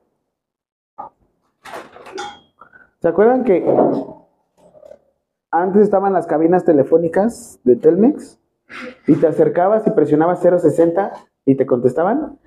Eso era el delito. Casi todos lo hacíamos. Nomás para... ¿Se funciona el teléfono, mira? Bueno. Pero bueno, comete el delito es el uso indebido de servicios de emergencia a la persona que realice la llamada de dar un aviso o alerta fa- falsa será acreedor de tres meses a dos años de prisión. Si es que por favor difúndanlo. Para esto yo les doy la información, para que la difundan. Si alguien activa sistema de emergencia de llamada cuando no debería de ser, es un delito aquí en la Ciudad de México. Por favor, tengan mucho cuidado, ¿vale? Dice, en caso de que la llamada avisa lo realice un adolescente, se sancionará de acuerdo a la, a la Ley Nacional del Sistema Integral de Justicia Penal para adolescentes. O sea, no lo van a poder este, procesar como adulto, pero sí como adolescente. Hay algo que se llama medidas precautorias y medidas cautelares. Las medidas precautorias quiere decir que no tiene una sanción, digo, perdón, no tiene una prisión de por medio, sin embargo hay una sanción. Y este delito se va a perseguir por querella. O sea, si, las personas detectan que tú levantaste una llamada falsa, a ti te van a denunciar. O sea, no es, no se, cuando te dicen se persigue de oficio o por querella, quiere decir querella cuando es una queja. O sea, yo me estoy quejando de ti. No porque lo estés cometiendo en automático te van a procesar. Yo te estoy denunciando. Caso, por ejemplo, el acoso. En el acoso en el transporte público, si ustedes las están acosando, ustedes tienen que levantar la denuncia. Si yo veo que te están acosando, yo no puedo levantar la denuncia. ¿Por qué? Porque no sé si es un juego, no sé si así se lleven, no sé si... Y a, diferencia de que cuando es un abuso sexual o una violación, si yo veo que está pasando, yo denuncio y sí te persigo. Por eso hay que tener igual, les digo, tiene su porqué. ¿Duda? Y ahora,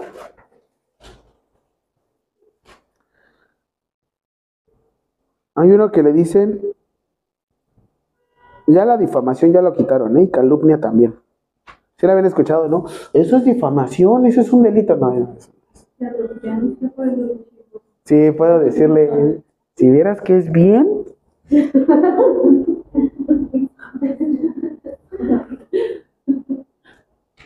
Pero pues, ¿a qué les cuento? Ahora, protocolo de atención en una urgencia, emergencia. Ponme atención aquí. ¿Cómo actuar ante una urgencia y una emergencia? Gracias. Primero, activar una, una situación de urgencia-emergencia se le conoce como activación de sistema de emergencia. Cuando ustedes van a decir necesitamos activar el protocolo, se llama sistema de emergencia. ¿Y cómo se activa aquí en México? Nosotros necesitamos identificar primero área segura. Nosotros cuando estamos en protocolo lo hacemos de la siguiente forma, bien estandarizados todos. Arriba, en medio y abajo. No, en serio, llegas y le haces. Eso quiere dar a entender que es área segura. Así es que si ven algún día un loco que está como Power Ranger así, es porque el güey está certificado. Pero así es como nosotros lo demostramos. Llegas al lugar y le haces. Quiero que pongan atención en su salón y díganme, ¿dónde hay un área segura? Por ejemplo, allá está el proyector. ¿Qué más? Las luces. Las ventanas. La luz, vean dónde está. ¿Aquí nos podría afectar? Pues ni tanto, ¿no? A menos de que haya un corto. Si hay un corto y hay un cable de luz al aire, hasta que baje la luz, tú puedes dar atención. Antes no, por seguridad. Acá el proyector, ¿qué pasa si, si sisma? Se les cae a las 4, ¿no? Explota. Y han de tener tan mala suerte que explotan. Pero los proyectores no explotan. Ese explotó. Sí, el típico, ¿no? ¿Se han visto Destino Final? Sí. Luego cuando voy manejando en carretera, el de los troncos, ¿no? Te mueves. Yo- Pero bueno, primero, área segura. Tú encuentras a una persona inconsciente. Lo que nosotros tenemos que adoptar es lo que te digo. Antes de poder atender, necesitas identificar que el área no presenta algún riesgo para ti. Como te digo, el proyector en este caso, si ves que está luego, luego la persona, ¿qué podrían hacer si la persona está inconsciente? Por seguridad de ustedes, la pueden mover. Pero ahora, si no sabes cómo se cayó,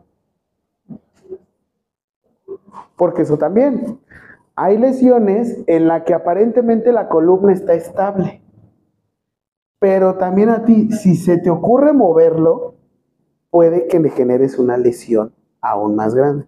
Pero ahí les dejo la pregunta. ¿Qué conviene más? ¿Que pierda la movilidad de alguna extremidad o que pierda la vida? ¿Prefieren que pierda la vida? La movilidad, la movilidad, ¿no? Por eso les dije que preferirían.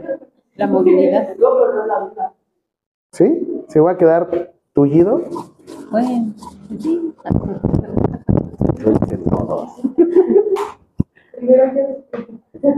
es lo que les digo? ¿De qué me sirve que pues esté íntegro, no? Si ya se murió, com- que se muera completo o que se muera por partes. Porque hay gente que te dice así, ¿eh? Oiga, señores, que le vamos a amputar la pierna. Ah, no, yo me muero completo. Y ya cuando está con las fiebres a todo lo que da, cuando está con los dolores, cuando ya tiene la diseminación de la sepsis, no, mejor no. Ay, señor, ya. Era antes. Ajá. Ahora le vamos a echar las dos. Y es lo que les digo, ¿qué sucede si de repente llega una persona, se cae, pero ustedes no saben qué le sucedió? Y por seguridad ven que el proyector está a punto de caerse. Yo movilizo a la persona. ¿Le genera una lesión mayor? Sí. Volvemos a lo mismo. La cuestión aquí en los primeros auxilios es cómo te defiendas. Ya se dieron cuenta, la Ley General de Salud dice, aunque sea gringo el puto, tú le das atención. ¿Sí o no? Que te dice, no tiene seguridad social, tú le cobras íntegro, a menos que sea una emergencia, urgencia. Si es una emergencia, urgencia, ¿qué? Ni modo, atiéndelo. ¿Sí o no? Ahora volvemos a lo mismo. Llega, de repente encuentra a una persona que está en el suelo, inconsciente. Para que ustedes se puedan defender de una persona que está inconsciente, tiene su porqué. Supongamos, la persona está aquí en el centro y ustedes van a adoptar una posición que le decimos posición de seguridad. Y no, no me refiero a que lleguen y la hagan. Si algo lo rematan, ¿no? Se llama posición de seguridad porque lo que hacen es colocas tu pierna adelante y una pierna posterior atrás. Normalmente yo siempre les pido que se coloquen a 45 grados, digo, perdón, 90 grados. ¿Por qué 90 grados? Porque te es más estético, así, no. ¿Por qué? Porque normalmente llegan y hacen esto. ¿Por qué de esta forma? Acuéstate. ¿Dónde dejó? Ay, ¿por qué tan rápido? ¿Y dónde dejo mi ropa al lado de la mía? Porque si no luego se huele.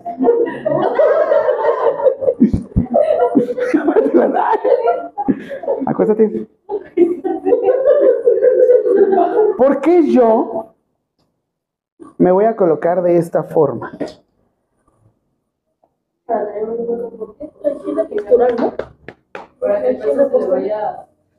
Para que lo pueda caer bien así.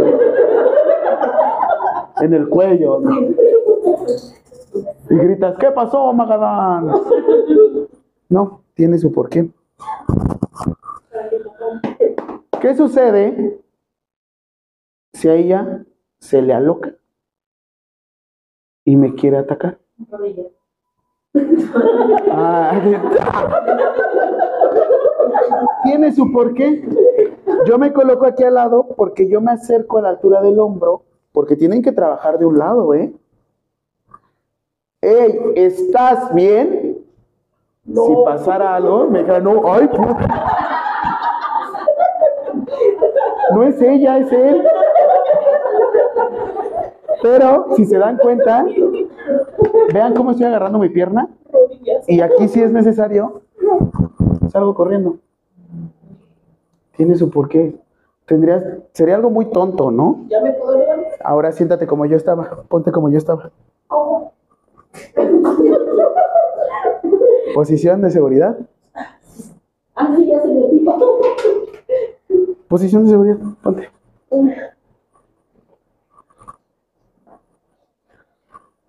¿Qué sucedería si de repente yo estoy tirado en el suelo? Y a mí se me ocurre esto. ¡Ay! Yo vi que te aventaste. Silencio, ay. ¿Qué pasaría si yo llego y hago esto? Si ella está al revés y yo la jalo, literal. Pero en este caso, por ejemplo, intento moverme, levántate. Sea, hay que, oigan, hay que entrenar, ¿eh? Todo tiene su porqué. Estamos aprendiendo. Sí, sí, por eso mismo. Ahora todos, párense y pónganse en posición de seguridad. Hagan espacio. Todos. Normalmente, yo a mis alumnos cuando doy este módulo les pido que traigan ropa cómoda. Cómoda para todos, porque no tengo unos shortcitos. Y sí, historia real, ya me pasó y yo.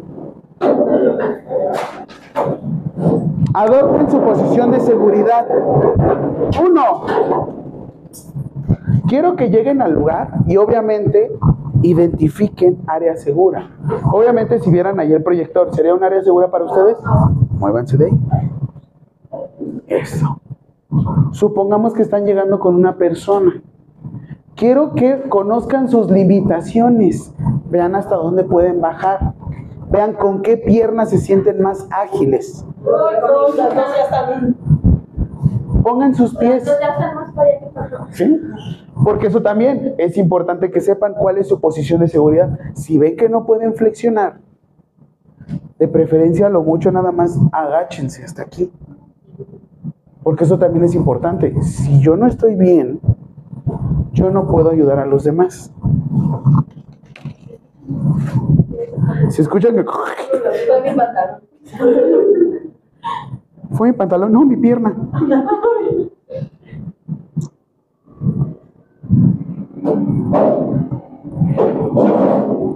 Adopten su posición de seguridad.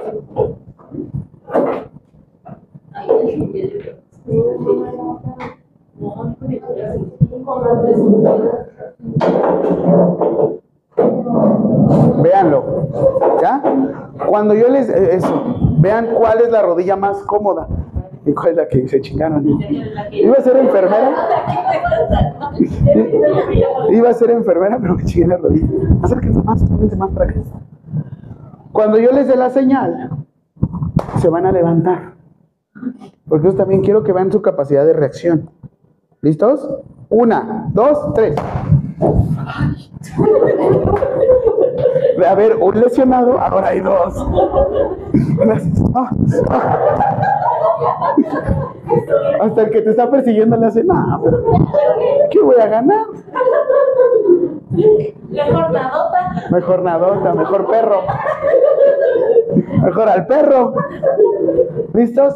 Otra vez. ¿Listos? Una, dos, tres. Ahí no sientes como que estás muy, muy, muy inestable. ¿Ya viste?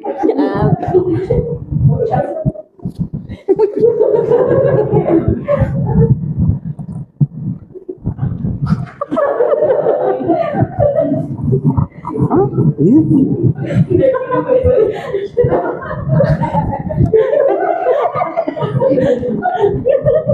Ah, bien. No, es que eso también, que busques tus herramientas. Que vean qué tan estables están. Porque en serio, ¿a poco creen que todos van a estar ahí esperando?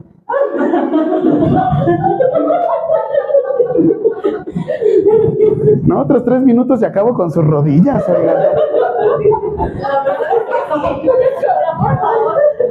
Ah, Sí. ¿Y quién se está muriendo? La enfermera.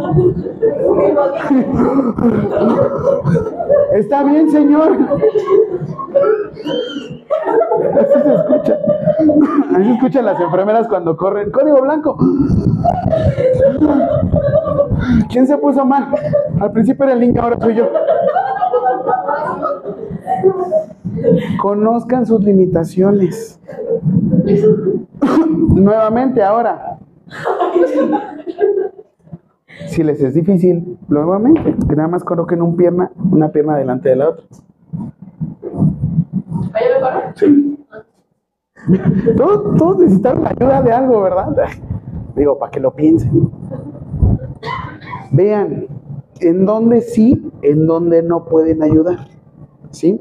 Y ahora, ¿qué es lo que normalmente les pedimos que se mecanicen y sepan? Lo siguiente, la pregunta es, hey amigo, ¿estás bien? O disculpa, ¿te encuentras bien? Y hasta ahí. ¿Qué sucede si responde un... Pero por lo menos te respondió, ¿no? Esta valoración, todos párense, ¿eh? no se ven acá, párense para allá. Esta valoración le decimos así. Abdi. Valoración Abdi. ¿Qué quiere decir valoración Abdi? Uno, que esté alerta. ¿Están alerta ustedes?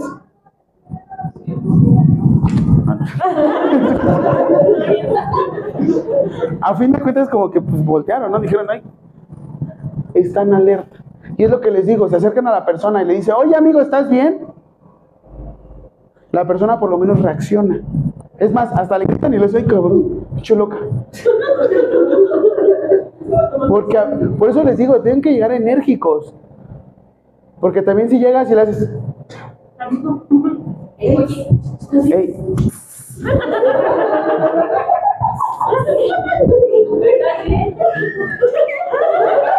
pues yo te veo bien, ¿eh?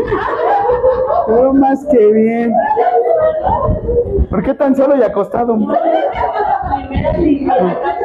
¿Ya listo?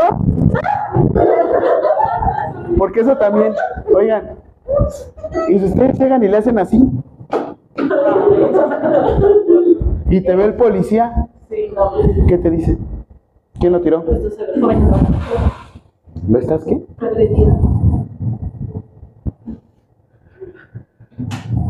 Se están tomando el pulso.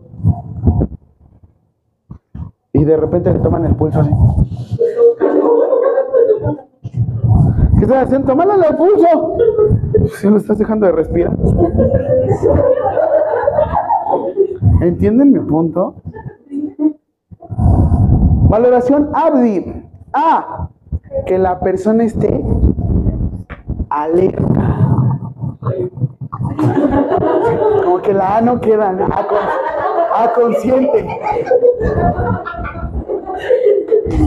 Siguiente. Voz. Voz. Oye, amigo, ¿estás bien? ¿Le hablé o no le hablé? Por lo menos reaccionó. Y si no, la otra. Dolor. ¿Cómo se les ocurre? Ay, estás matando. Ok, vamos a hacer lo siguiente. Tenemos una parte que van a tocar de la siguiente forma. Tenemos rígido, rígido, rígido, rígido en el centro, aquí. Más cerquita, más cerquita. Ahí. Hagan presión. Donde van normalmente las pulseras. Toco. ¿Duele? ¿Duele? Ay, ¿duele? ¿Te dolió? ¿A qué con razón? ¿Duele? ¿Duele? ¿Duele? Ese es un estilo. Ay. Ahora di mi nombre.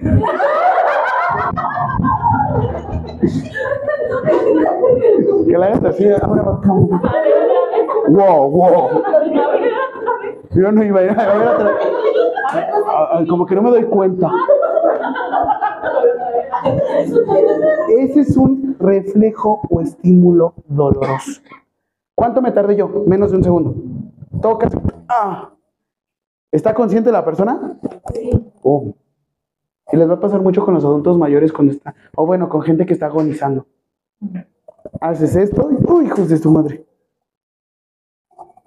¿Dónde más hay estímulos dolorosos? En zonas de nervios. Di mi nombre. ¿Qué estoy haciendo?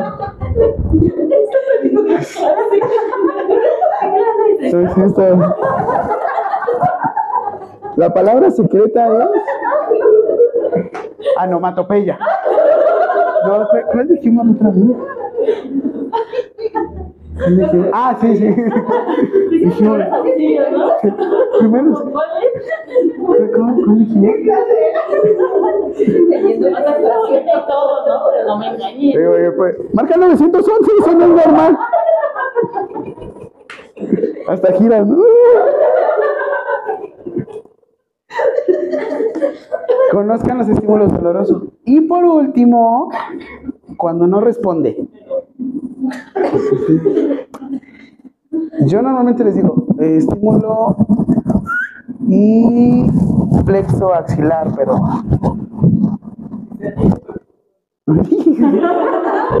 lo salvé.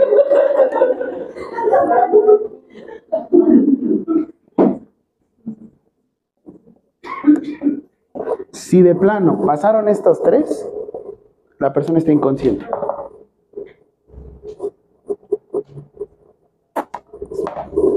Si ven que no está alerta, si ven que a través de la voz o a través del dolor no responde, perdió el estado de alerta. En automático, cuando pierde el estado de alerta, es completamente su responsabilidad en cuanto lo tocan.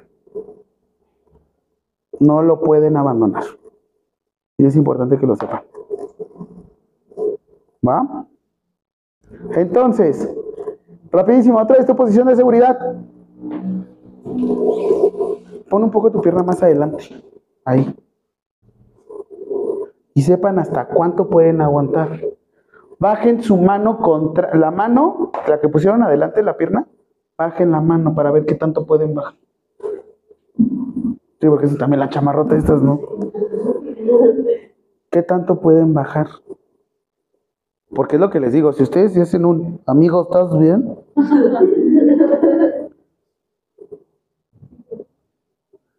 y supongan que tienen a su persona del lado donde tengan la pierna, hacia donde están apuntando. Quiero que sepan y vean sus límites, sepan hasta dónde pueden estirar. ¿Ya viste? Hasta te pusiste más rígida.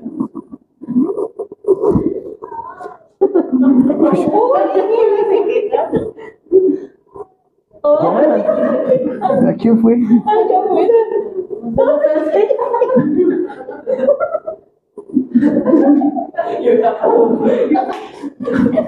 Entró. La profesora Marta entra y todas en el suelo. Área segura. Eso quiero que sepan. Ahora levántense. Ya. Uy, manches. Sí, Y eso quiero que sepan, hasta dónde pueden bajar, hasta dónde pueden llegar, ¿por qué? Por lo mismo, si yo no puedo ayudar. Y también les voy a decir algo, la primera situación de urgencia, emergencia que les toque, salud. Si se llegan a, a bloquear, es normal. Relájense, son humanos, no son Superman. Es más, los superhéroes o los héroes están tres metros bajo el cielo, bajo tierra, bajo el cielo. tres metros bajo tierra. ¿Por qué? Porque hacen cosas que no deberían de hacer. Eso de aventarte para salvar a los demás. ¿Cómo para qué? Mejor perro, dicen. Mejor nadota. Mejor nadota. Volvemos a lo mismo, cuídense. ¿Vale? Ah, ¿Qué ahora ya está sacando la despensa? Mejor huevo, leche, pan. Mejor. Ah, eso ya es de mi edad. ¿Cómo son, chavos? Ya, tomen asiento.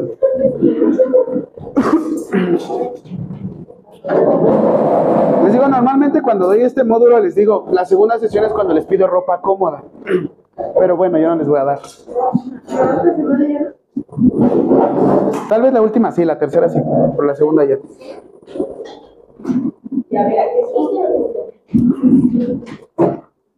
Ahora, pongan mucha atención aquí.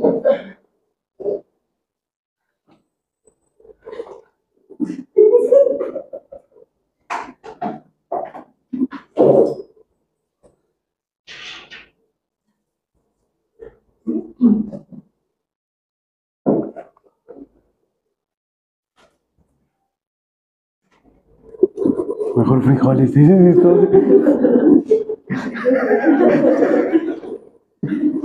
Ok, siguiente, siguiente pregunta. Escala de valoración del estado de alerta. Escala de valoración del estado de alerta.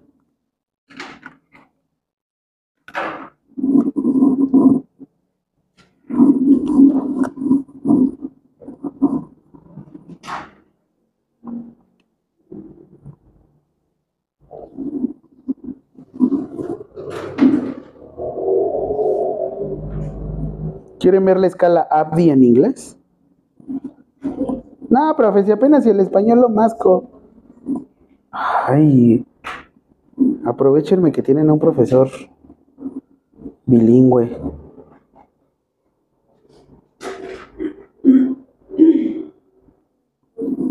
La valoración ABDI en inglés es valoración AVPU. Alert, Voice, Pain and Unresponsible. O sea, alerta, voz, dolor y no responde.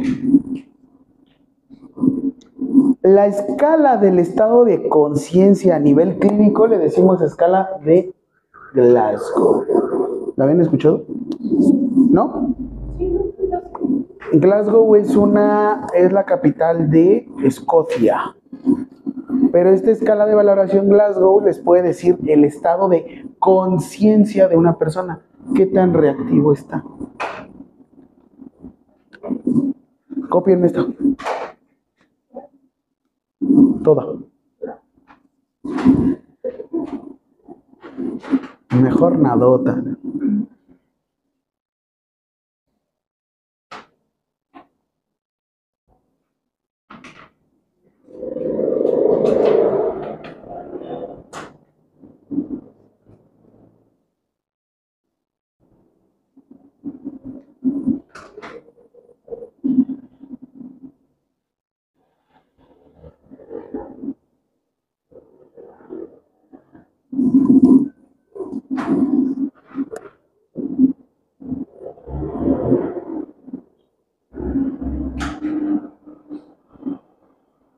Vale, no te preocupes.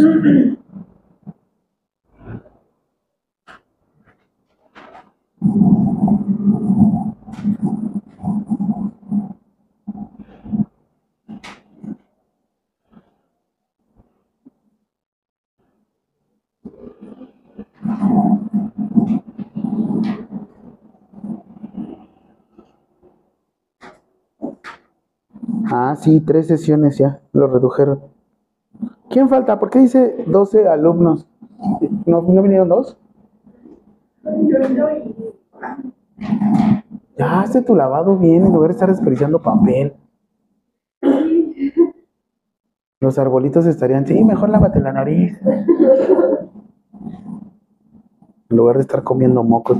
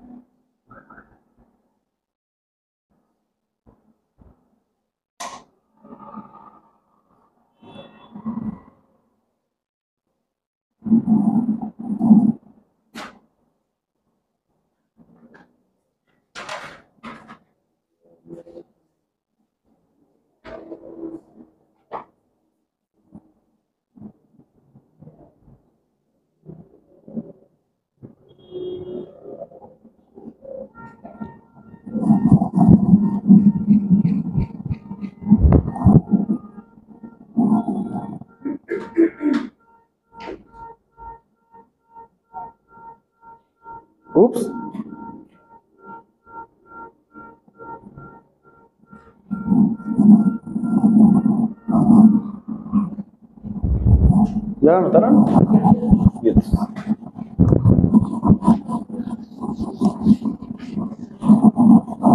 Ahora, todos tómense el pulso.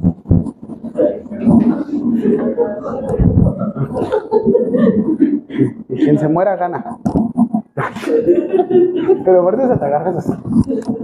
Ahórcame. ¿Ya? ¿Ya lo identificaron todos? ¿Saben tomarse su pulso? Sí, ¿verdad?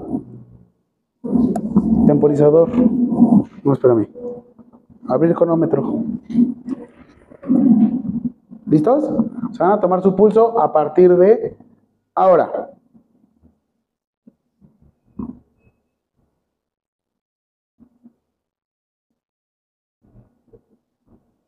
¿Cómo cuánto llevan? ¿Siete? ¿Cuatro? ¿Tres? ¿Dos? ¿Uno? ¿Dos? ¿Uno? ¿Cuatro? Ya. ¿Cuánto llevan? Multiplíquenlo por 4. 25, 23, 22. En 15 segundos. Pero 92. Yo, ¿por qué todos tienen taquicardia? Pues es normal, pero. No tanto. Por cuatro. Sí, por eso. Ahora, rápido.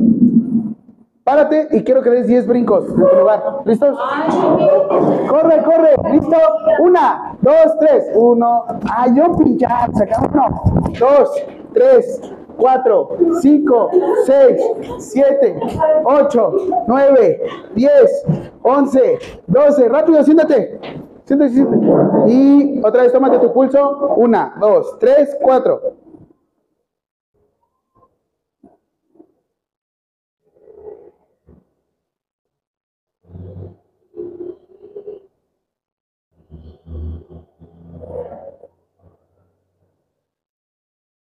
Listo. ¿Cuánto? 31, 31, 32, 36, 31,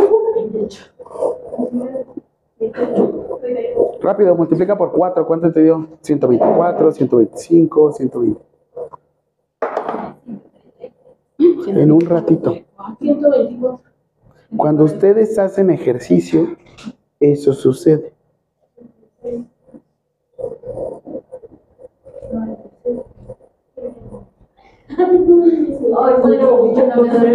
Sí, oigan, sí olió. Yo no comí carnitas. Ah.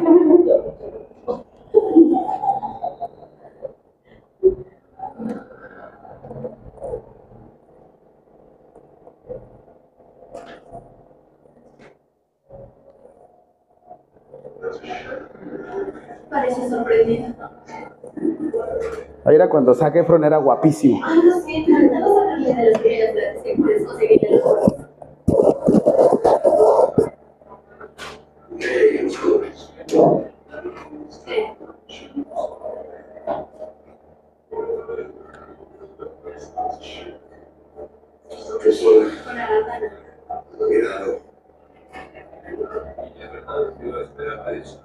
Esta meta desea algo con... ¿Qué estás diciendo? ¿Que necesito un amplificador? Puedes intentarlo, pero ellos no bailan antes de medianoche. Recuerdo. Al hacer la fiesta, paso uno.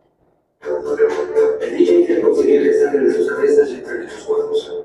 Así que para hacer eso, es necesario por lo menos el sentido divino del cavernícola, un conocimiento superficial de las matemáticas y términos generales de bioquímica. Por ejemplo, la línea de bajos controla la región del cuerpo. La región más importante. Siempre más resistencia. Tienes que ser paciente. Busca esa personas que no tiene miedo de hacerlo.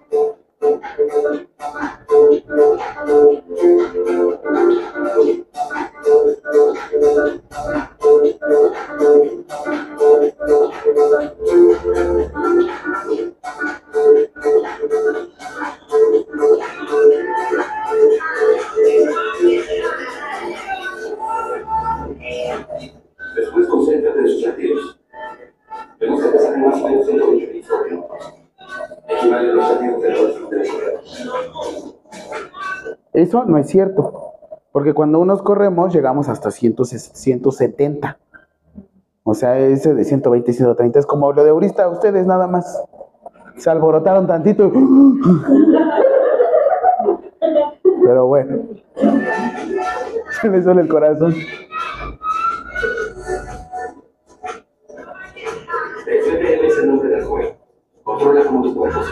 BPM en inglés quiere decir beats por minuto. Beats per minute. ¿Va? Y ahorita vamos a ver qué onda. Tiene su porqué. Por ejemplo, el reggae es lento.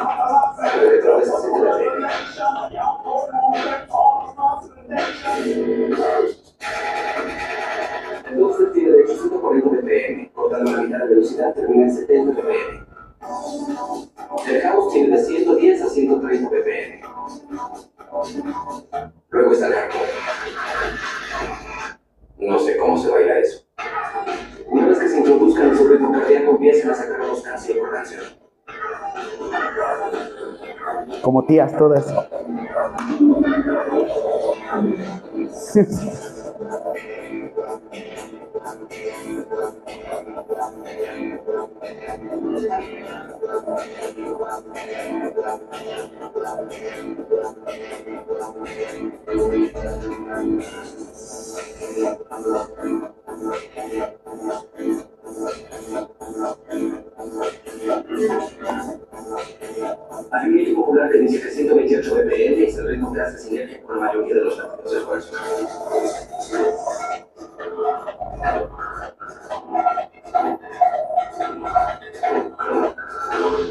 Ese es el número mágico. Una vez que tengas a tu público ahí, estarás controlando todos sus sistemas de.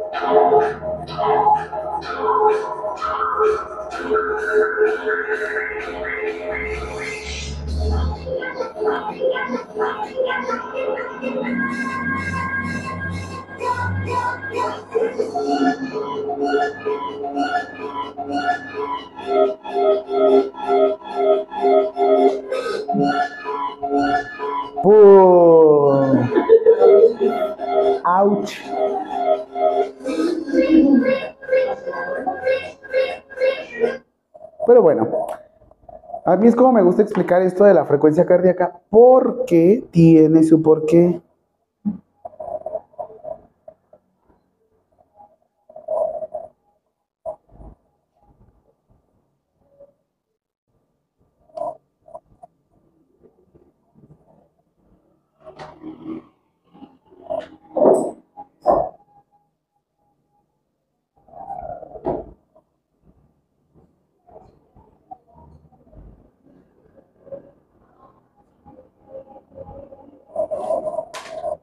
Quiero tu mano derecha al frente.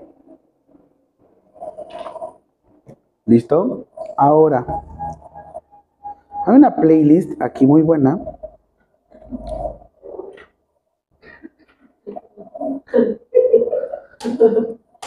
El Gerardo Gastelum fue a mi boda. Y ahorita quién sabe dónde esté. Pero bueno. Vas a escuchar el ritmo y vas a seguir el ritmo con tu mano derecha completa. Escucha el puc, puc, puc, puc, puc, puc. Hasta que parece que estás manejando el ritmo, escúchenlo. Pup, pup, pup, pup, pup. Pup, pup.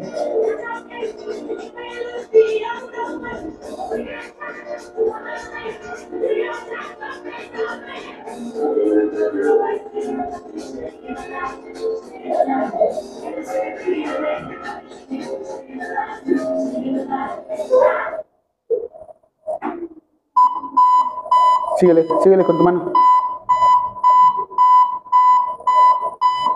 Más lento.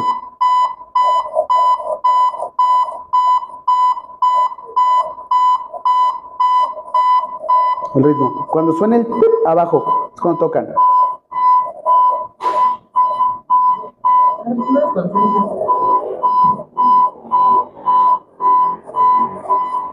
Ya te cansas del hombro. Sí.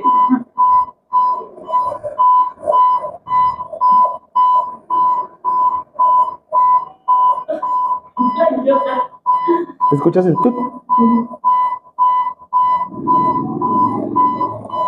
Ya se cansaron del hombro. Ya. Cambien de hombro rápido. No puede ser. ¿Por qué vieron el grupo de los débiles? Sí.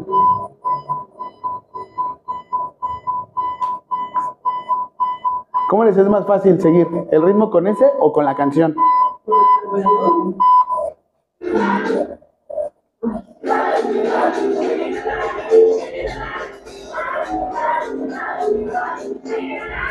Cambia de mano si te cansas.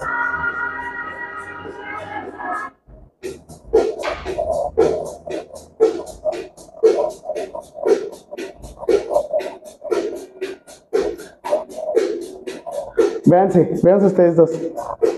Véanse, véanse. Parece que están haciendo bule bule. Vean todo a su alrededor. Coordínense. Pum, pum, pum.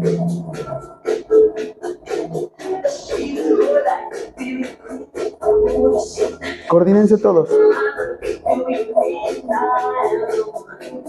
Porque ahora debes de llevar el ritmo, pero es con toda tu cadera.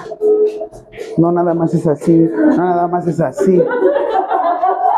No quiero que estén dando compresiones y todos acá. ¿Quién va a dar compresiones? Ya sabemos quién. Pásale, ya iba a estar.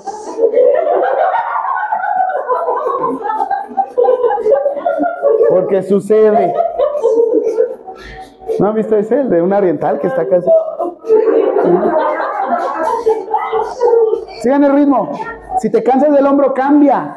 Porque a veces tienes que dar, tienes que dar compresiones hasta 30 minutos.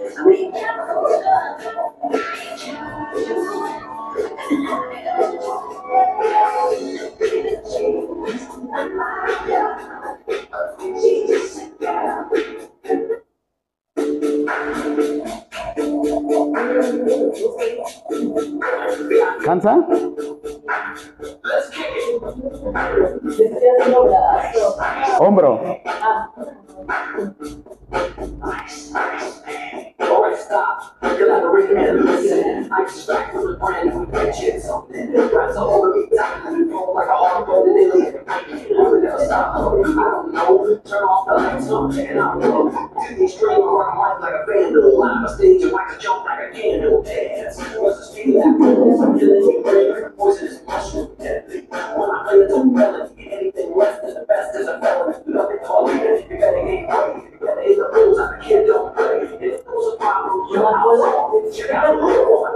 que había uno de, de reggaetón.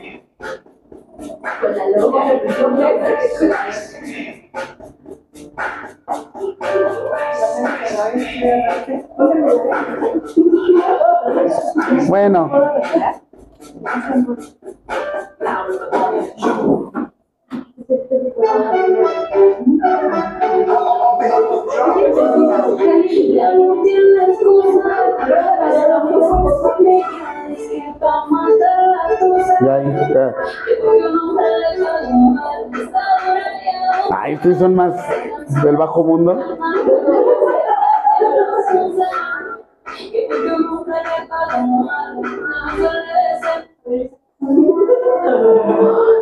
Me va en 100.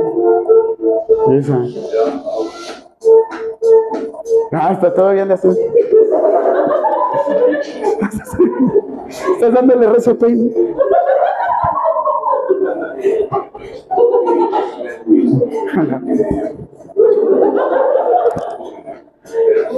Yo, por ejemplo, ahorita no traigo para conectar mi aplicación, pero Hasta mejor, ¿verdad? Así es, de tu carnal. Güey, voy a dar RCP. Bueno, de Shorty Party. güey. ¿Quién lo rescató? ¿Por qué? Porque me pusieron Shorty Party.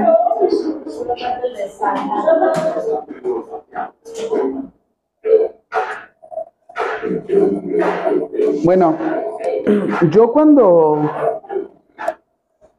yo doy clase de zumba.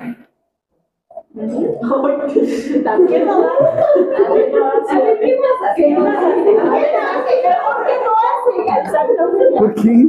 Mejor Es que doy, sí, doy clases de zumba y lo que yo me tengo que basar es en los beats por minuto. Por ejemplo, el merengue, como tiene un poco más de beats por minuto, tú, tu clase, le tienes que aumentar la intensidad. Haz de cuenta que no sé si se han dado cuenta que iniciamos con clases como, como que la música inicias como light. Normalmente te llevas como de 80 a 90 beats por minuto. Y les vas marcando, ok, vamos a calentar. Estás marcando, ¿no? Y de hecho yo cuando, yo por ejemplo les voy a decir, levanten la mano derecha y yo actúo como espejo. A decir, muévete y vámonos a la derecha. Ahora vámonos a la izquierda. Porque así es como tú vas a estar en ciencias de la salud. ¿Qué sucede? Llega un punto en el que tú estás dando la clase y les dices, vamos a aumentar la intensidad. ¿Cómo aumentas la intensidad? Aumentando los beats por minuto. Salsa y este, merengue son los que normalmente te van a aumentar la frecuencia cardíaca. Cuando llega a los 130, 140, tú ves la cara de la gente. Empieza como... Y de hecho tú preguntas, ¿cómo vamos?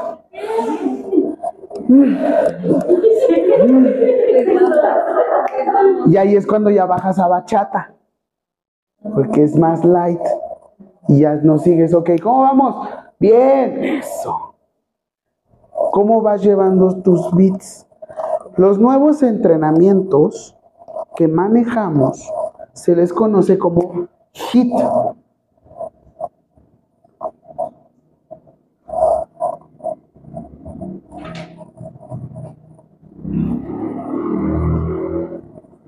Ay, se me fue. High Interval Training, High, no, High Intensity Training, in- este, Training creo, es entrenamiento de alta intensidad en tiempos eh, muy cortos. Por ejemplo, yo, si realmente quieres bajar de peso, en media hora tendrías que aumentar mucho tu frecuencia cardíaca. Pero para todo hay un límite.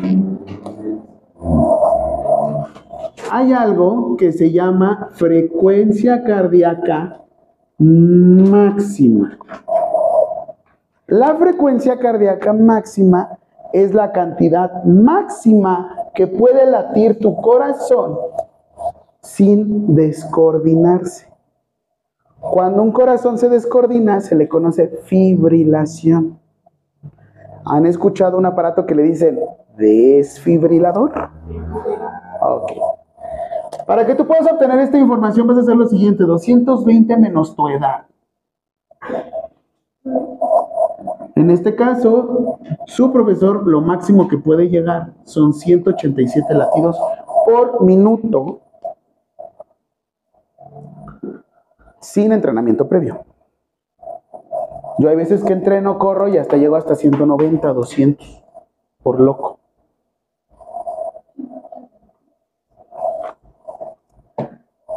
Aguas. Por eso es que tenemos, bueno, por eso el loco trae dos relojes.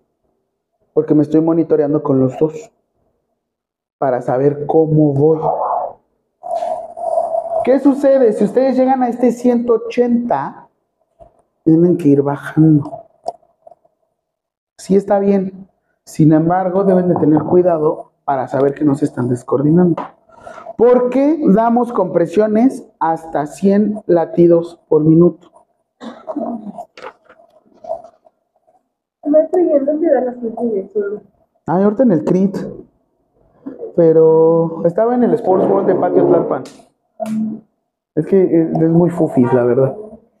Ya ahí les aviso en Instagram, por eso síganme en Instagram, porque luego digo, clase de Zumba. Que ¿Mandé? A veces. No. Por favor. Ay, güey, del alumno de Bude, del docente. Pero es que es lo que les digo, realmente tienen que hacer luego muchas cosas. O sea, yo, por ejemplo, cuando salgo a correr, me voy monitoreando la frecuencia cardíaca para saber que no pase de los 200, de los 170. Si no quiere decir que tengo que disminuirle para que pueda aguantar más. Adiós, con cuidado.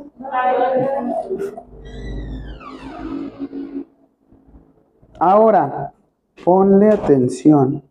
Ay, qué bueno que ya se fueron.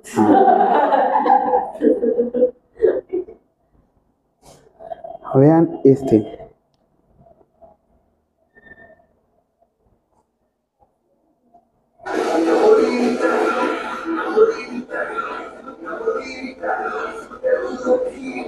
O sea, vean cómo la intensidad, y esto influye mucho, sobre todo también para que los que quieran hacer ejercicio. Por eso capacitamos mucho a las personas que están como en los gimnasios. Porque normalmente ahorita están consumiendo grandes cantidades de cafeína. Los preentreno y todos esos que están tomando tienen glucosa y tienen algo que se llama taurina. La taurina es un neurotransmisor que, neurotransmisor que aumenta la frecuencia cardíaca. Mucha gente cree que aumentando completamente la frecuencia cardíaca gastas más calorías. Sí y no. El problema es que como el corazón es un músculo, también lo cansas.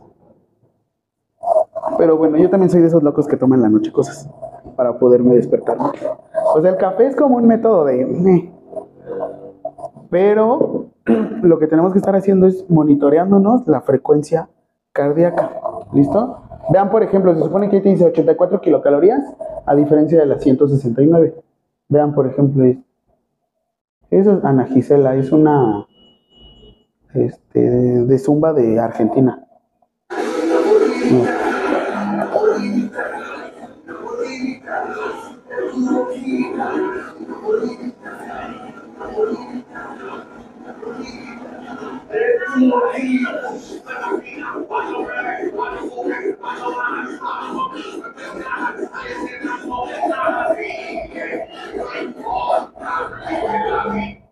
O sea, pero ven hasta la euforia, ¿no?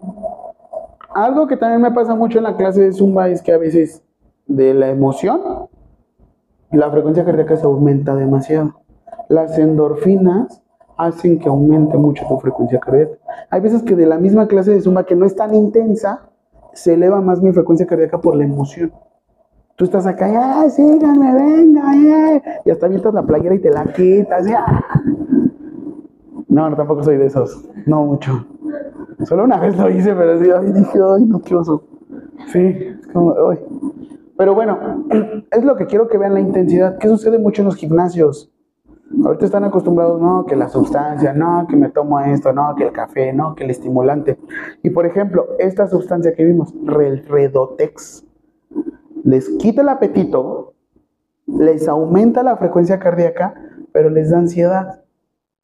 ¿Están? ¿Sí los han visto? ¿No? Están con sus tremores, o sea, con sus temblores. Ahora, nosotros cuando vamos a hacer compresiones... Ah, no.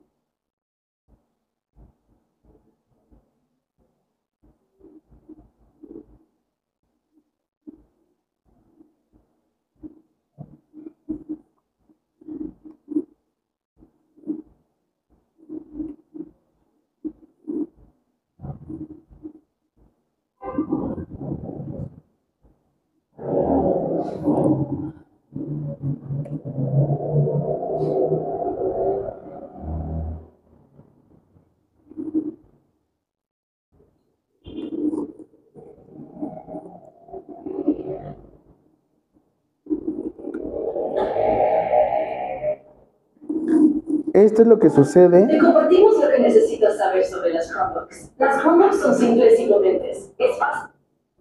Estoy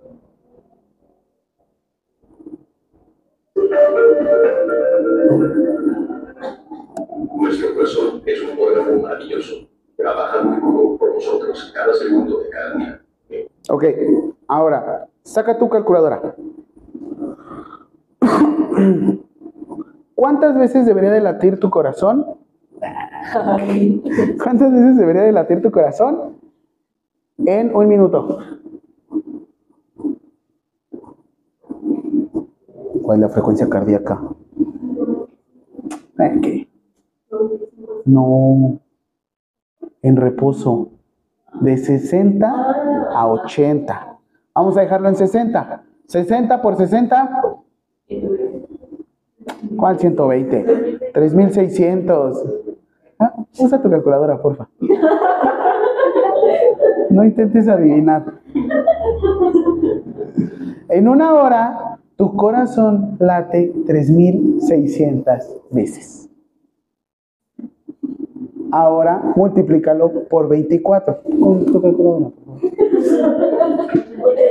24.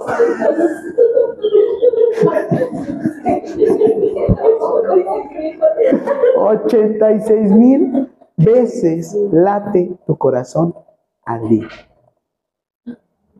Ahora multiplícalo por 7. No, por 7. Usa tu calculadora. A la semana. Multiplícalo por 4. 2 millones al mes. Ahora multiplícalo por 12. ¿Cinco?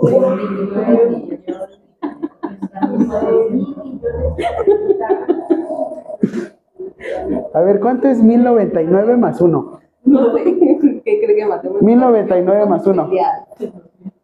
¿Cuántos? Mil, mil cien. Ay, 24. Ok. Su corazón al año late 29 millones de veces. Por año. Su corazón está funcionando todo el tiempo. Su corazón es como un motor. Tú le das aceite, pero tienes que darle un aceite suave, delgado. ¿Cómo hacer suave, delgado la sangre? No comiendo grandes cantidades de grasas industrializadas. Los tacos de suadero. Hacen eso. Ah, ya pasó el coágulo. Venga, lo que sigue. Ah, come ya, por favor. Por eso es la importancia de la dieta. ¿Y alguna vez habían pensado esto con su corazón? ¿Y cómo lo tratamos? Sí, yo sí, porque me Ay, basta. ¿Quién fuma de aquí? ¿No? A ver. Sangre y oxígeno a cada célula en nuestro cuerpo. Pero cuando un súbito paro cardíaco ataca, nuestro corazón repentinamente e inesperadamente efectivamente y el flujo de sangre se detiene. Sin intervención alguna, el cerebro, órganos vitales y nuestro corazón comenzarán a morir.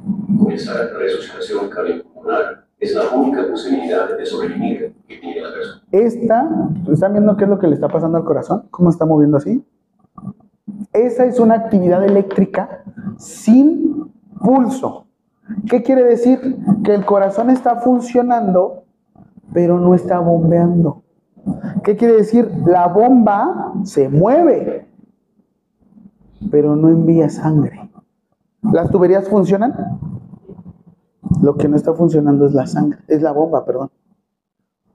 ¿Cuál es la diferencia entre el infarto y el paro cardíaco? No es lo mismo. El infarto, ¿qué le sucedió a Doctor House? En el primer episodio lo dicen. Tuvo un infarto en la pierna. ¿Qué le sucedió? Dejó de llegar sangre por alguna circunstancia y se le murió el tejido de la pierna. ¿Qué le sucede al corazón? El infarto es la oclusión de alguna arteria que hizo que el corazón no le llegara la suficiente sangre. Ojo, el infarto puede llevar al paro cardíaco. Y el paro cardíaco es cuando, literal, el corazón se para. De la nada. Si su corazón se para ahorita, así, ustedes perderán el estado de conciencia. No tendría ni chance para voltear ni decir, "Oh". Vean el Las corazón. funciones cerebrales comenzarán a manifestarse dentro de 4 minutos y después de 10 minutos. el tamaño Vean la diferencia entre este corazón Pero cuando un súbito paro cardíaco ataca, nuestro A este. ¿Sí lo vieron? inesperadamente. o le quito los... Efectivamente, y el flujo de sangre se detiene. Sin intervención alguna, el cerebro, órganos vitales y nuestro corazón comenzarán a. Comenzar la resucitación cardiopulmonar es la única posibilidad de sobrevivir que tiene la persona. Las lesiones cerebrales comenzarán a manifestarse dentro de 4 minutos y después de 10 minutos, aquellas lesiones son Vean la sangre. irreversibles. El poder de salvar una vida está verdaderamente en tus manos. Practicar resucitación cardiopulmonar incluye dos cosas esenciales. Primero, las compresiones mueven sangre oxigenada al cerebro para mantenerlo vivo. En segundo lugar, las compresiones mantienen la sangre y el oxígeno circulando al músculo cardíaco en sí mismo para que tenga una mejor posibilidad de reanimar un ritmo eléctrico normal después de administrar una descarga eléctrica. Al comenzar las compresiones, usted está creando un bombeo artificial y está haciendo el trabajo del corazón manualmente. Con cada compresión efectiva, usted está incrementando la presión en el sistema, cual facilitará las Eso es lo que hacemos nosotros cuando hacemos reanimación cardiopulmonar. Presionas la bomba de manera manual. Por eso es que les pido un ritmo. Porque también si lo haces... ¡eh! no va a servir de nada. Porque se necesita cierta fuerza para poder distribuir el oxígeno a todo el cuerpo. Ahora, saca tu calculadora. Cantidad de sangre que tenemos en el cuerpo humano. Cuatro y tal. Aproximadamente 5 litros, ¿no? Un latido del corazón, ¿cuánta cantidad de mililitros lleva? Uf, y dos montones, ¿no? 5 litros, conviértanlo a mililitros. 5 litros, conviértanlo a mililitros. ¿Cuántos son 5 litros en mililitros?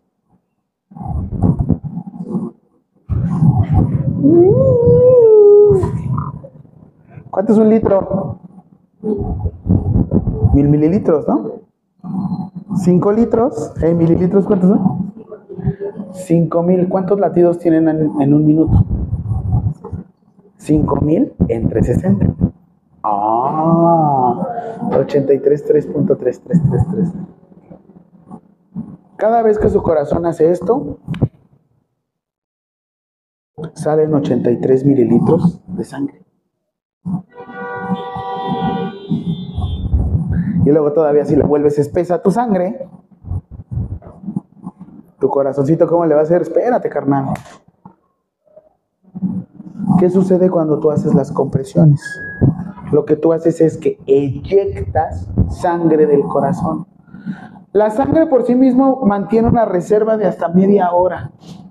Uy, uy. De hasta media hora.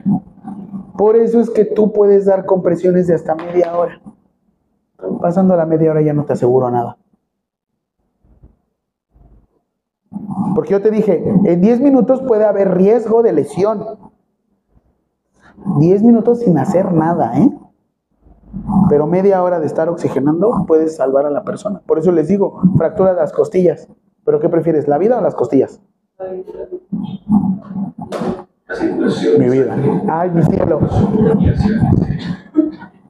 Toma tiempo para hacer que la sangre circule gracias a la resucitación cardiopulmonar. Entonces es muy importante empujar fuerte y rápidamente para incrementar la presión que mantiene la sangre fluyendo a cero.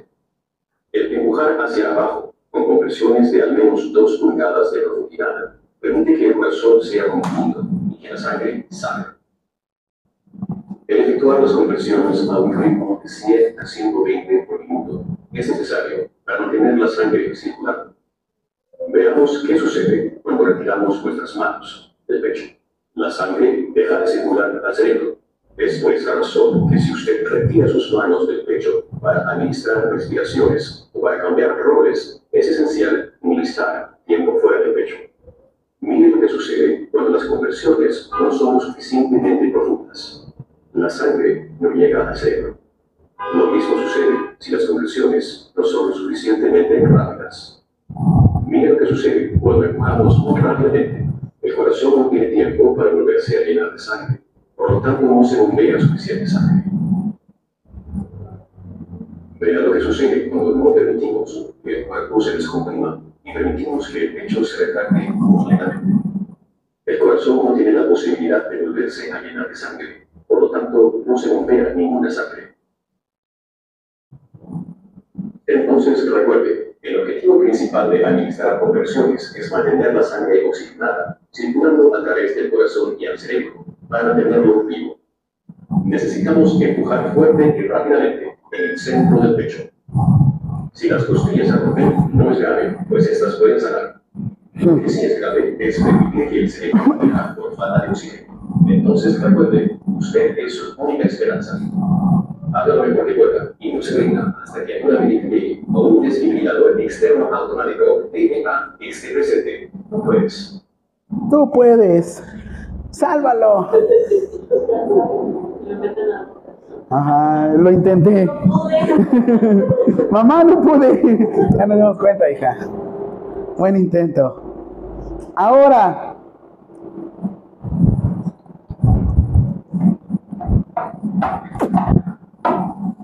Las preguntas 10 y la 11 fueron las del corazón. Salud. Vas a colocar cantidad de veces que late mi corazón. La número 10. ¿Sí, verdad? La 10. Cantidad de veces que late mi corazón. Ya, profe.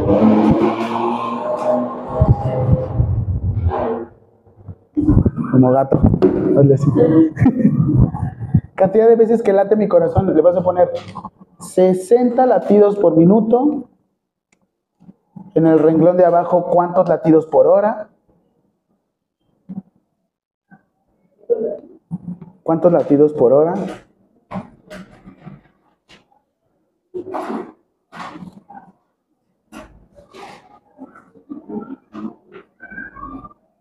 ¿Cuántos latidos por día? Chuca. Hazle como gata. Agárrala. ¿Sí o no? Como francotirador.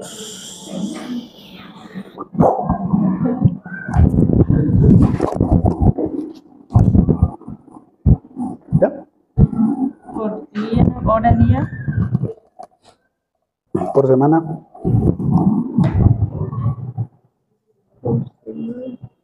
Día. Ah, sí, me faltó día.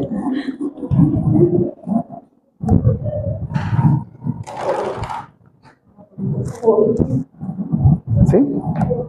Está chueca. Es que eres zurda. Estás del otro lado.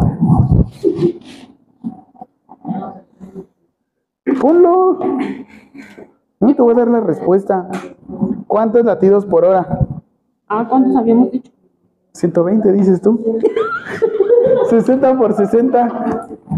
Pero bien segura, 120. Qué tonto. No necesita la calculadora. Pues yo creo que sí.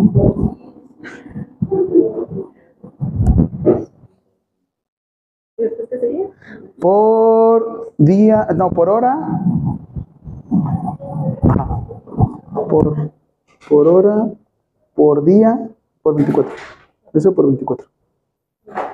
Ajá.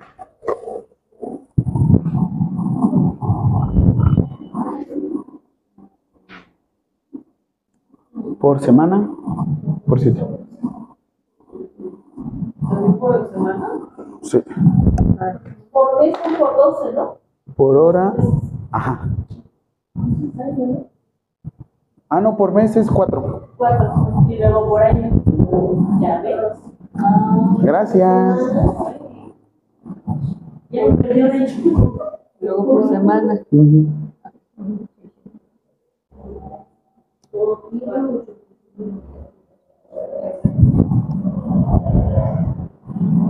Sí.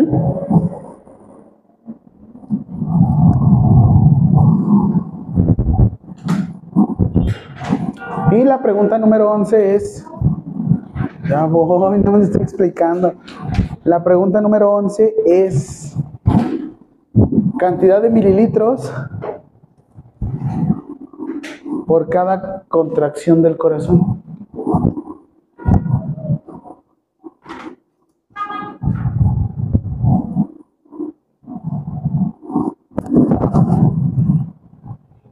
Sí.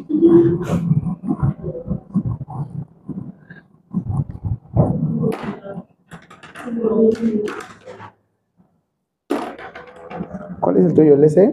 Sí.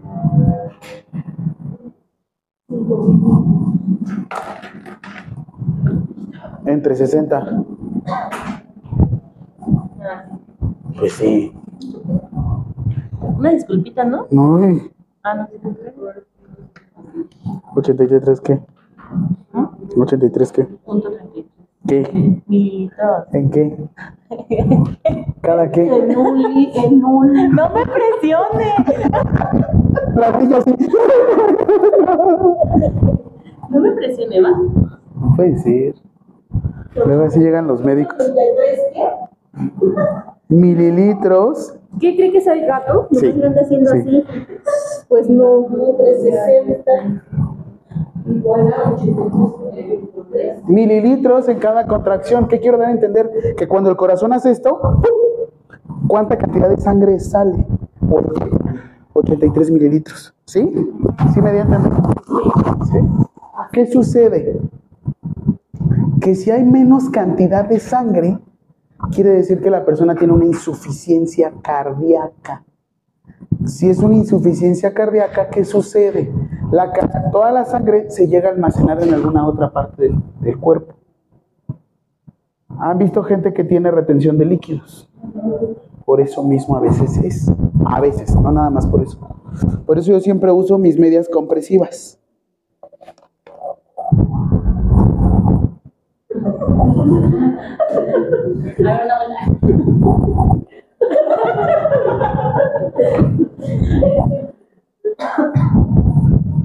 Y también uso mis medias porque si no. Antes entrenaba así en, en mayones en el gimnasio, pero ya mi novia me dijo, oye, anda ya. Dice, es que antes sí podía leer, ahora ya no. Ahora ya no, se lo tienen que imaginar.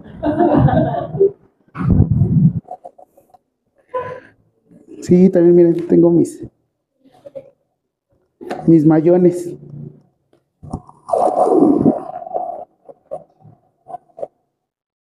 Sí. No es que se hace frío acá arriba. No, acá arriba en el- sí. Y allá abajo también.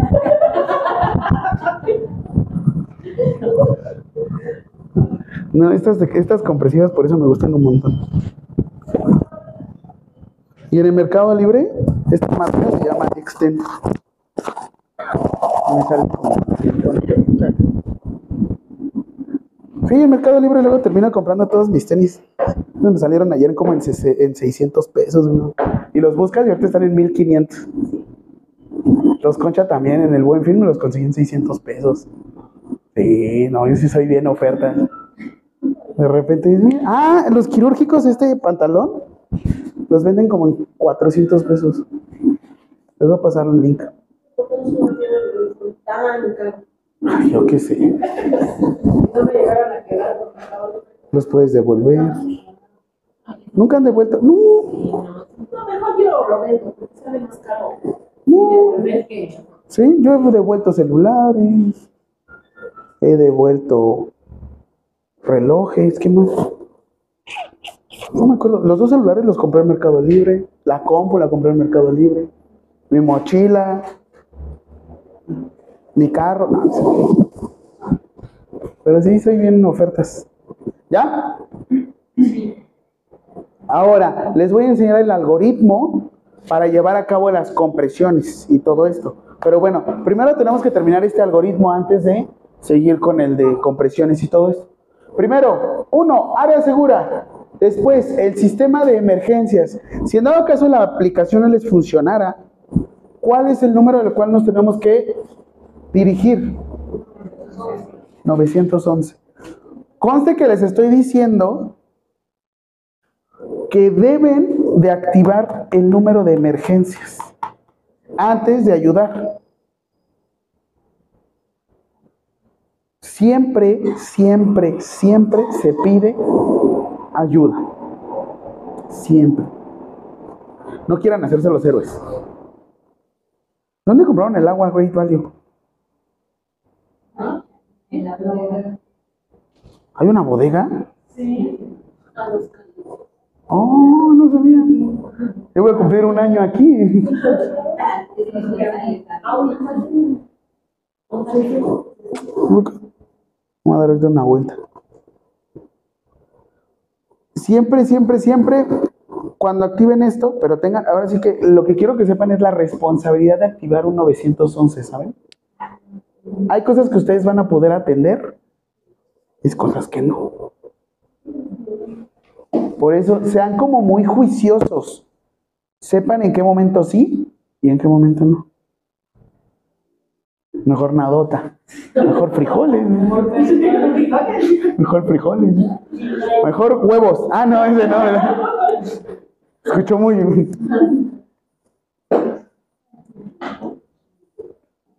En 15 segundos, ustedes tienen que ser capaces de revisar si la persona late el corazón o no late el corazón. 15 segundos. Por eso yo les puse la frecuencia cardíaca de ese estilo. En cuanto tiene pulso, ya chingué, ya lo hizo. Ya. Pero no respira. O sea, el corazón está funcionando, pero no, entra, está, no, entra, no está entrando aire. Aire, no oxígeno, aire. Porque nosotros tenemos la capacidad de poder eliminar ese aire y quedarnos con el oxígeno. ¿Vale? Sé observador, por favor. Quiero que veas las letritas. ¿Qué les va a pasar? ¿Qué les pasó? No sé.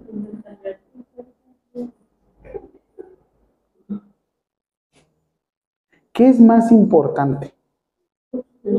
¿El pulso o que respire? ¿Por qué? Ya chingue.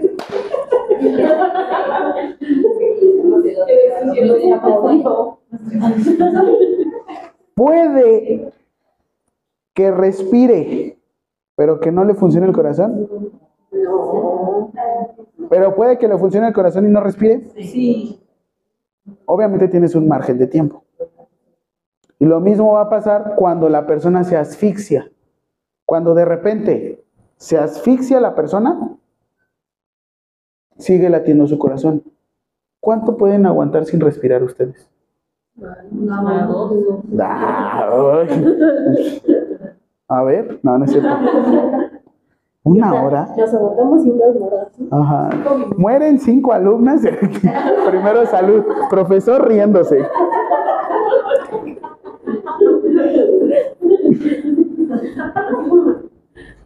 Sí, porque tiene que sobrevivir una siempre.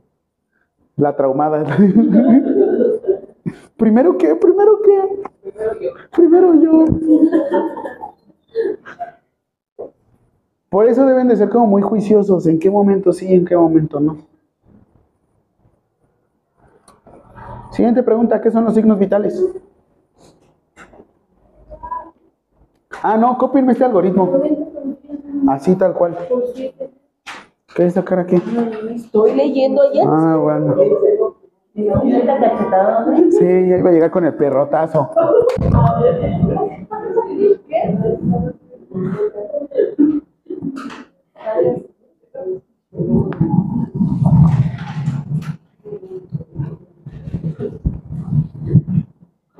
Oye, a mí me pasa que luego estoy tan cansado, pero tan cansado, que cuando voy al gimnasio me lleno otra vez de energía y oh, es tan rico ser un enfermo adicto al gimnasio. Es que en lugar de... Es que, y es lo que les digo, las personas que vamos al gimnasio somos los que tenemos más problemas acá arriba, en la cholla. Sí, de hecho estamos más loquitos, ¿sabes? Somos los... ahorita un año, pero es de pandemia y salud. Ah, bueno, es que en pandemia todo nos dio miedo. Yo en pandemia subí 20 kilos.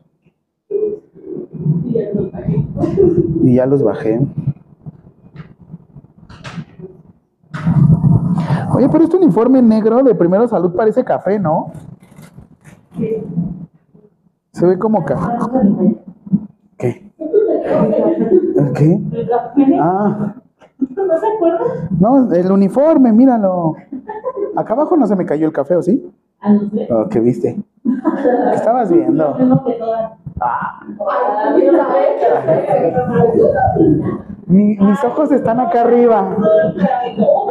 Ahora, hacía frío, pues. Por eso uso ropa térmica, porque ¿Qué oso? Y es chiquito de todos lados, profe, a veces. Depende de la región. Por ejemplo, en Acapulco, pues calor puro. Ah, no me hagan decir cosas que no. Sí, otra vez me van a volver a correr. En Unitec, en Unitec les digo, me mandaron a descansar como un cuatrimestre. Y les digo, no, es que en lo que veían si era mi hijo, ¿no? Y yo, no, ¿cómo? Pero sí creen que soy así. Yo dije, no.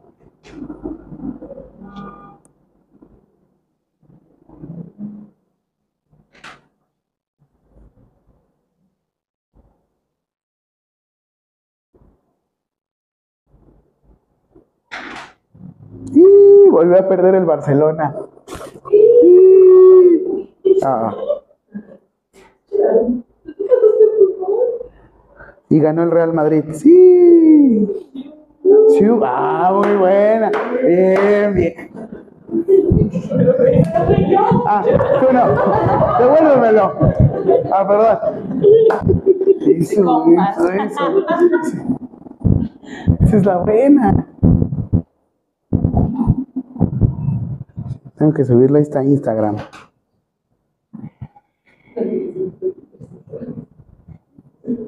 y yo no fui. Sí, lo me volteé. Yo no fui. ¡Ah! Devuélvelo.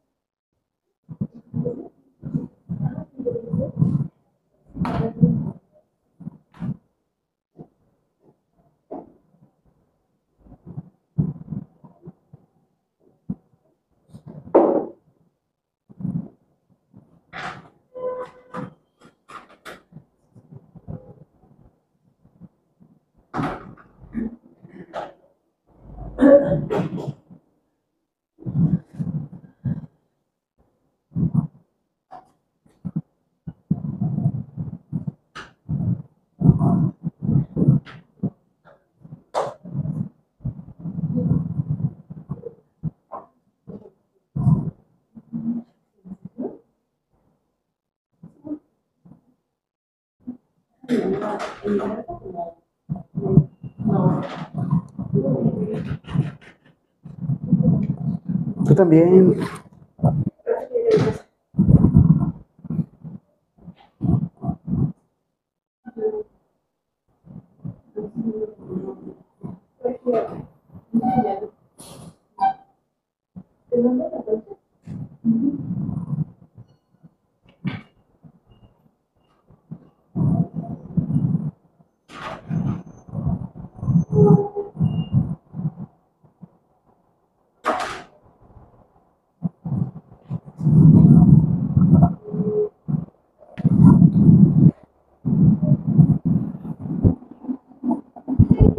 Signos vitales.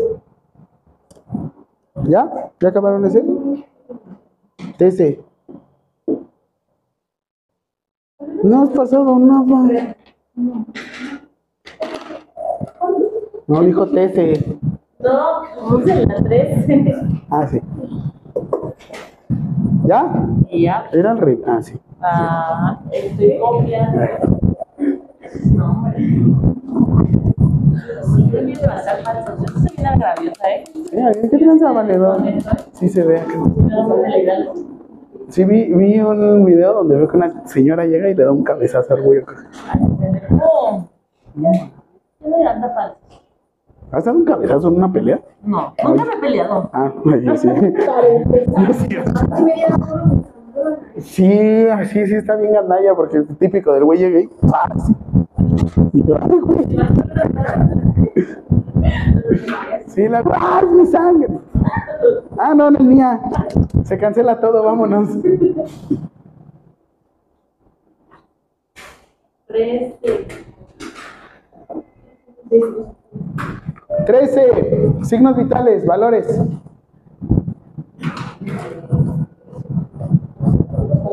Valores. Ah, díganmelos. Ay, tu verde está muy chido.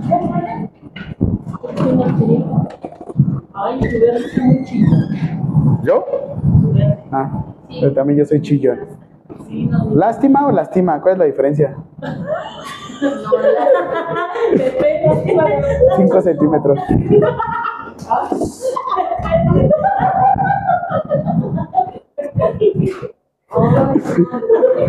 Voy a poner- Iba a parir.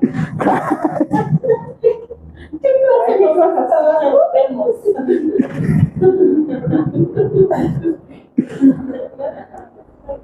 ¿Así? Menos chillón, ¿no? No la habían escuchado. Mejor, ¿no? Ah, no, Aparte, se quejan como mujeres. Ah, sí. Monos.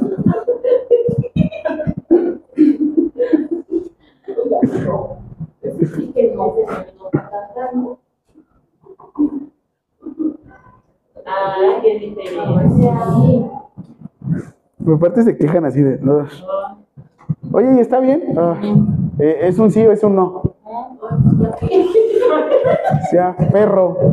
Frijoles. Ah, frijoles.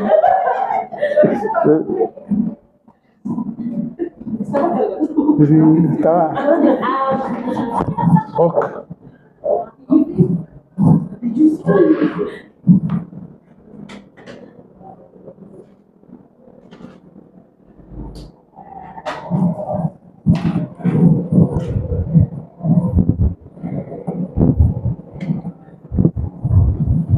¿Cómo estás?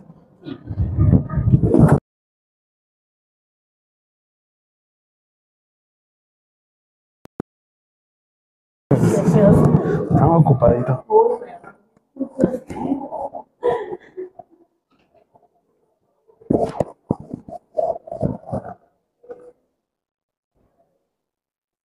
Sí, como que esta hora se siente el, la carga del sol, ¿no? No. ¿No?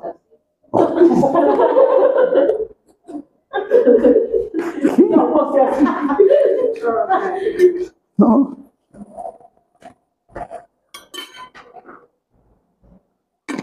Son un grupo bien chistoso. Vemos.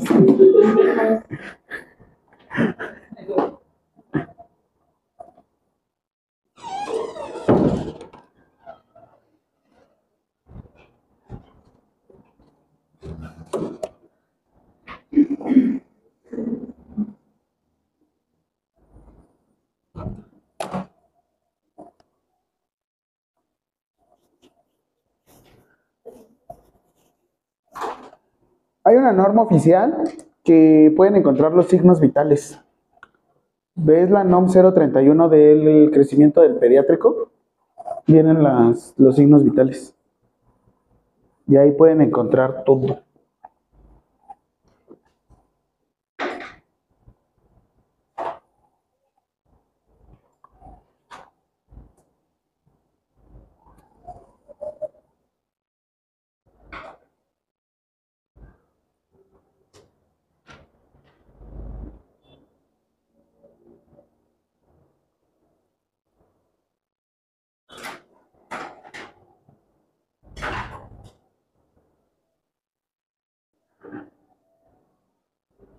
Termino a las siete y media.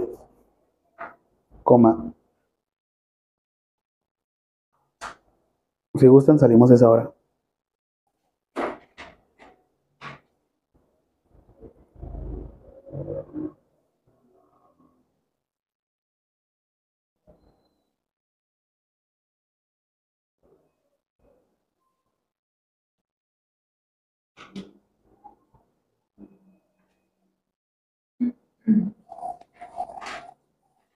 ¿Ya? Oh.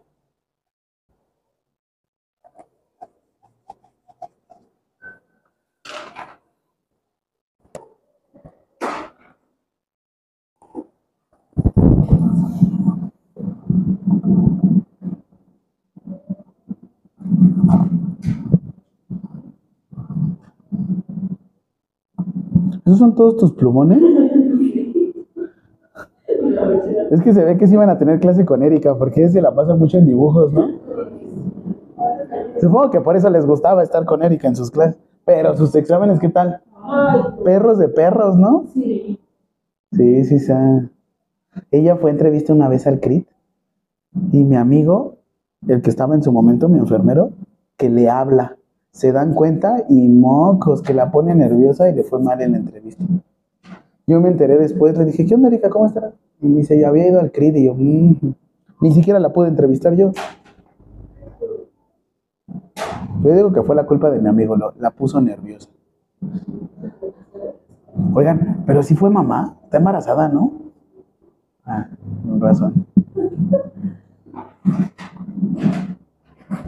Pero creo que ya no va a seguir aquí. Chisme, ¿eh? Chisme, chisme. Pero aparte se va por temporadas, ¿no? ¿Regresa?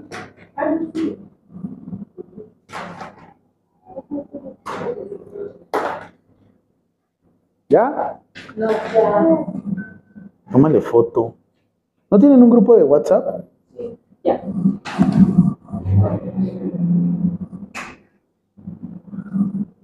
¿Viste, padre, tu funda?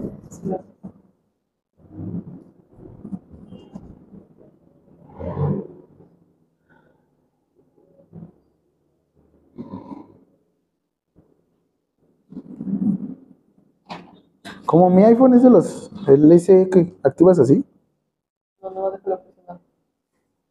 Y volví ya. suéltalo. Oh. Qué oso.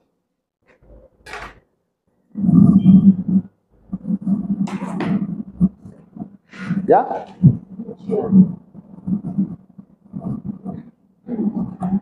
Me encanta este videíto.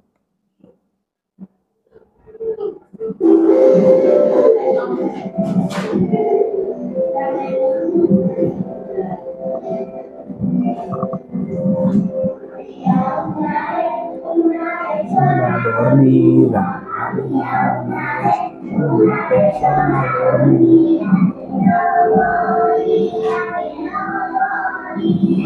No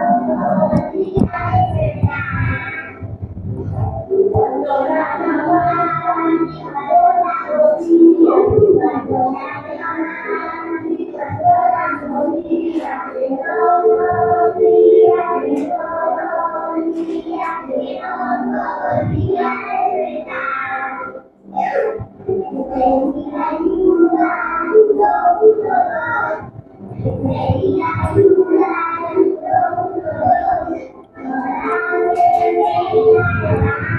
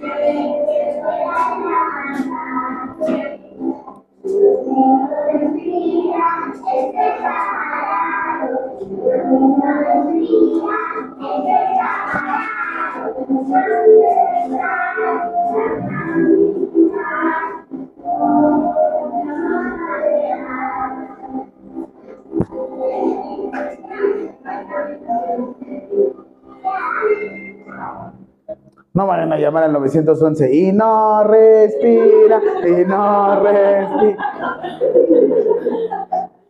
Y no sé, ¿qué le pasa? Espéreme, todavía no cantes esa parte. Me gusta sobre todo porque este video se los pueden enseñar a sus hijos, a su familia, y la verdad es una, una forma fácil de poder identificar una cuestión de emergencia.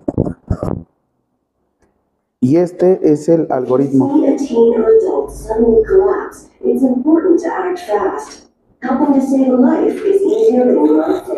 Just start hands-only CPR. The first step is to send someone to call 911 or call 911 yourself. Then get directly over the victim. Put the heel of one hand in the center of the chest, then put your other hand on top of the first.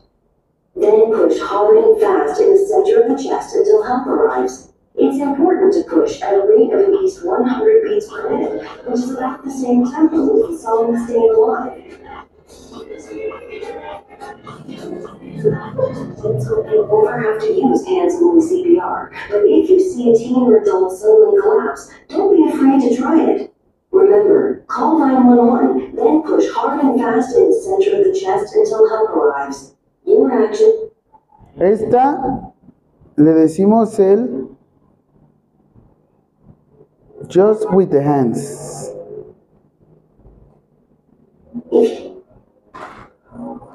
Porque tú no tienes que valorar nada. Si tú llegas a la persona y la detectas que ya se desmayó, no te responde, tú inicias compresiones. Ya no te metes a otras cosas. En cuanto te responde, dejas de hacer las cosas. Hay una cosa que se llama DEA, que es el desfibrilador externo automatizado. El desfibrilador externo automatizado, nosotros en el CRIT tenemos seis. En el aeropuerto tienen nueve. Y lo que hace este desfibrilador es que tú se lo, conecta- se lo colocas a la persona y el desfibrilador te dice si es necesario dar compresiones o si es necesario que dé una descarga. Si no, tú sigues con las compresiones.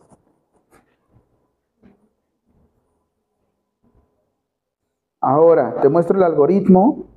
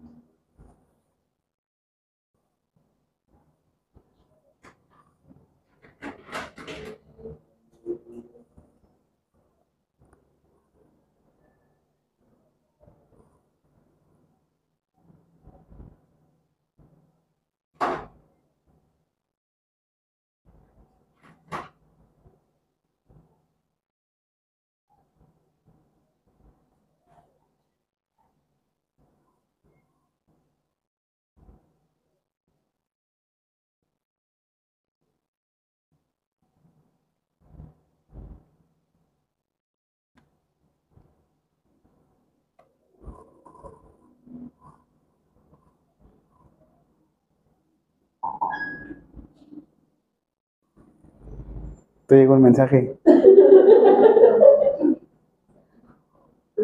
Aparte, ¿qué onda con Messenger ahorita que te envía mensaje con... Hace, un, hace 24 horas que no le hiciste caso. Y si yo quiero, lo puedo dejar en visto. Me dejaste en visto. Y...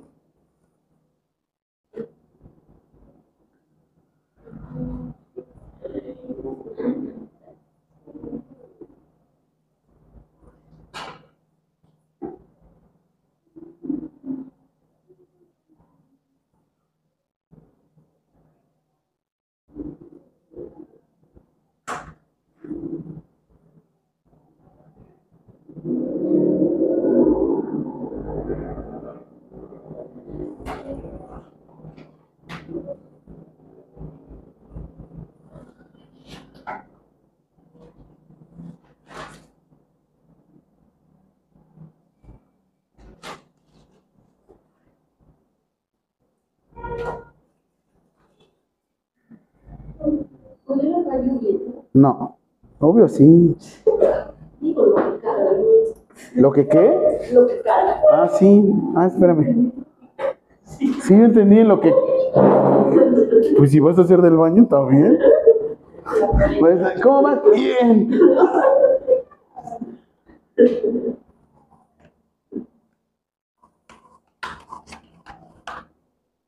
Sí, es que ya se saturó la red de aquí. Pero por eso tengo mi propio internet, ¿sabes? Que voy a estar dependiendo de las, del internet de terceros.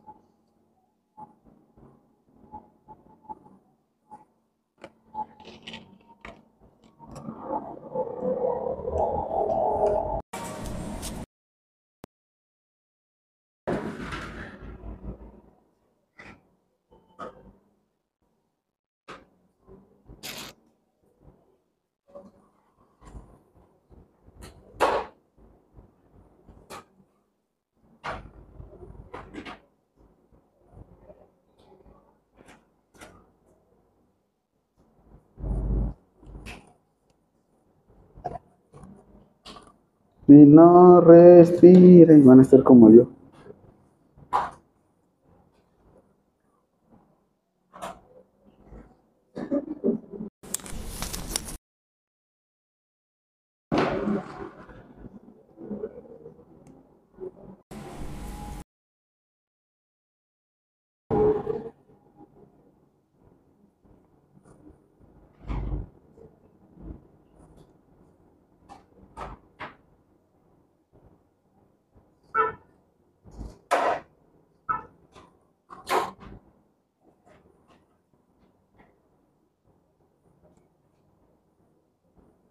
Este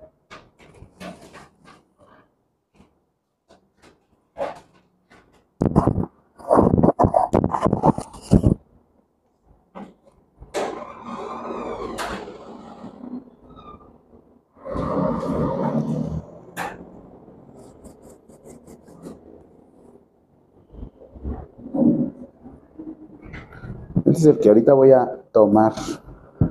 Otra vez.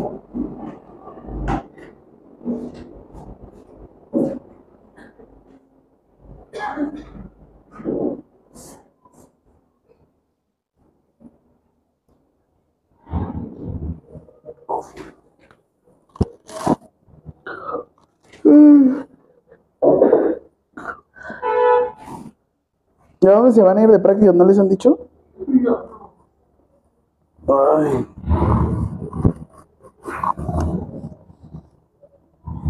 ¿Qué tan, ¿Qué tan incómodo les queda el uniforme? Cero es, no me puedo mover para nada y diez soy la persona más ágil del mundo. ¿Ah, sí? ¿Sí se pueden mover? Ay.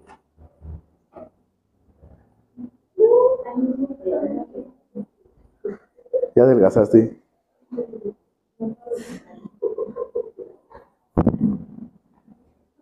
Es muy bueno.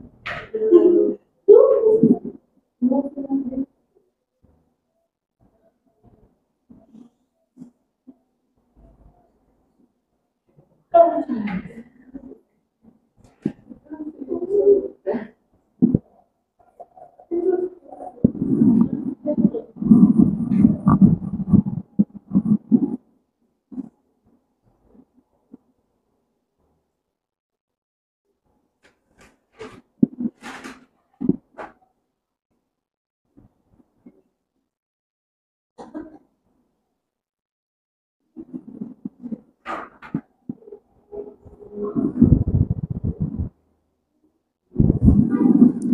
se los pongo.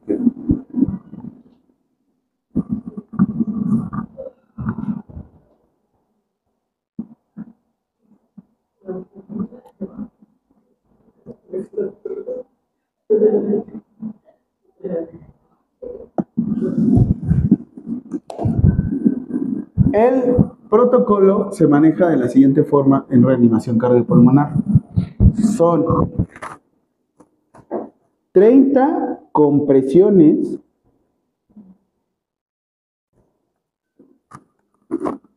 dos ventilaciones, cinco ciclos. ¿Cómo se enseña esto? De la siguiente forma. Le haces, ¿cuántas compresiones son? 30 compresiones, dos ventilaciones, cinco ciclos. Agarra tu mano derecha. ¿Listo? Ahora, ¿cuántas compresiones son? Es 30 compresiones, bajas tus tres deditos, levantas tu dedo pulgar e índice y pones dos ventilaciones. Por eso le pones así, ventilaciones. En cinco ciclos. ¿Qué quiere decir esto? Que tú llegas, que tú llegas, encuentras a la persona inconsciente, valoras, no detectas pulso y en cuanto no detectas pulso, lo que tienes que hacer es pones tu teléfono, marcas 911 o tu sistema de emergencias, pones altavoz y lo dejas al lado para atender a la persona. ¿Sí? En cuanto no detectas pulso, te vas directamente a las compresiones. ¿Cuántas veces vas a comprimir el pecho? 30. Y va de la siguiente forma. Tú empiezas a comprimir 1, 2, 3, 4. Llegas 28, 29 y ¿qué crees? No dices 30. 28, 29, 1. ¿Para qué? Para mentalizarte y acordarte que fue la primera, el primer bloque de compresiones. 27, 28, 29, 1. Das dos ventilaciones. Tú, tú te diste cuenta que dejas de comprimir y te levantas. ¿Qué pasa si se comprimes muy cercano en el pecho? ¿Qué vimos en el video? ¿Qué le pasaba a la sangre? No llegaba al tinaco, ¿no? ¿Qué pasa si lo hacías demasiado rápido? Se regresaba, ¿no?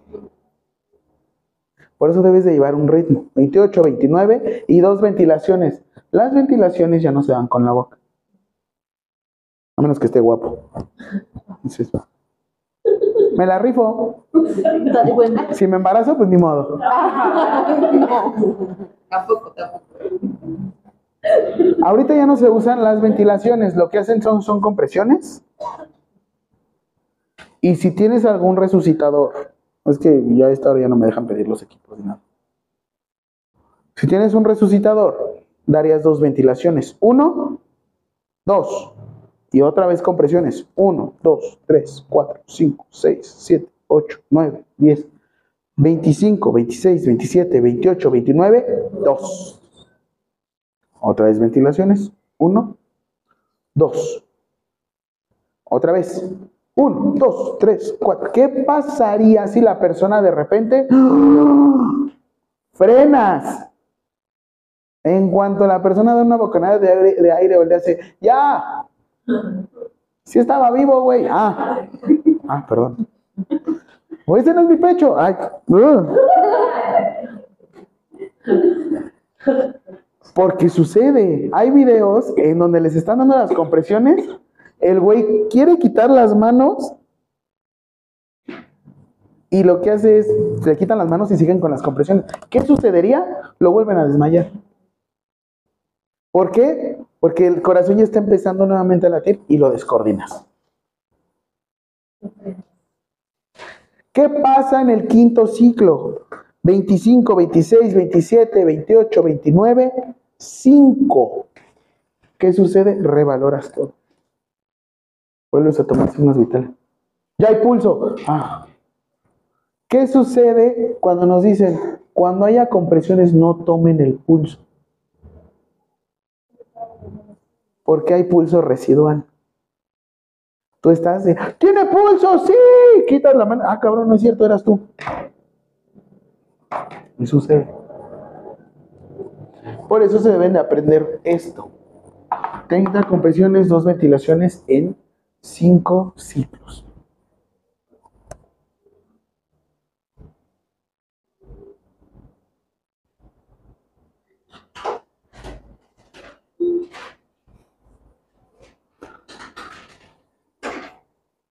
Hay gente que sí puede o sí funciona su corazón, pero no tiene la suficiente fuerza para hacerlo.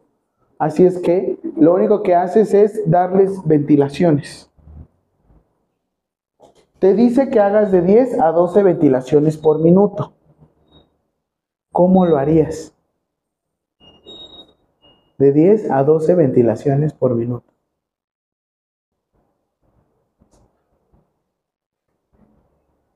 Si son 12 ventilaciones, cada 5 segundos tendrías que dar una ventilación. 1, 2, 3, 4. 1, 1, 2, 3, 4, 2. 1, 2, 3, 4, 3. 1, 2, 3, 4, 4. ¿Por qué? A mí me ha pasado usuarios del CRIT que no, ahora sí que no pueden respirar por su cuenta porque no tienen Lo único que haces es con el, el mismo respirador, digo, perdón, resucitador, le dicen. Así se llama, es resucitador. No ven a decirme, no, que nadie se podía resucitar. No, así se llama el aparato, el ambú. Ambú es la marca. ¿Vale? Pero le pueden decir resucitador, balón bolsa mascarilla, balón de americano, como ustedes quieran decirle. Pero toda esta cuestión, les digo, la parte práctica, yo creo que la van a tomar la próxima semana. ¿Qué es lo que necesito entonces? Uno, te vas a poner por parejas, tú conmigo, y necesito que lleguen a valorar a la persona. Acuéstense. Ya ahorita. En la mesa.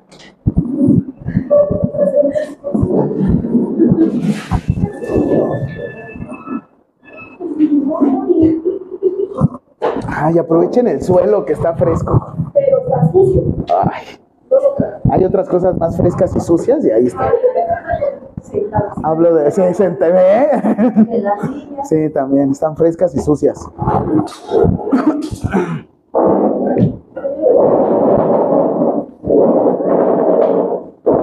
¿Qué necesito? Una persona se recuesta.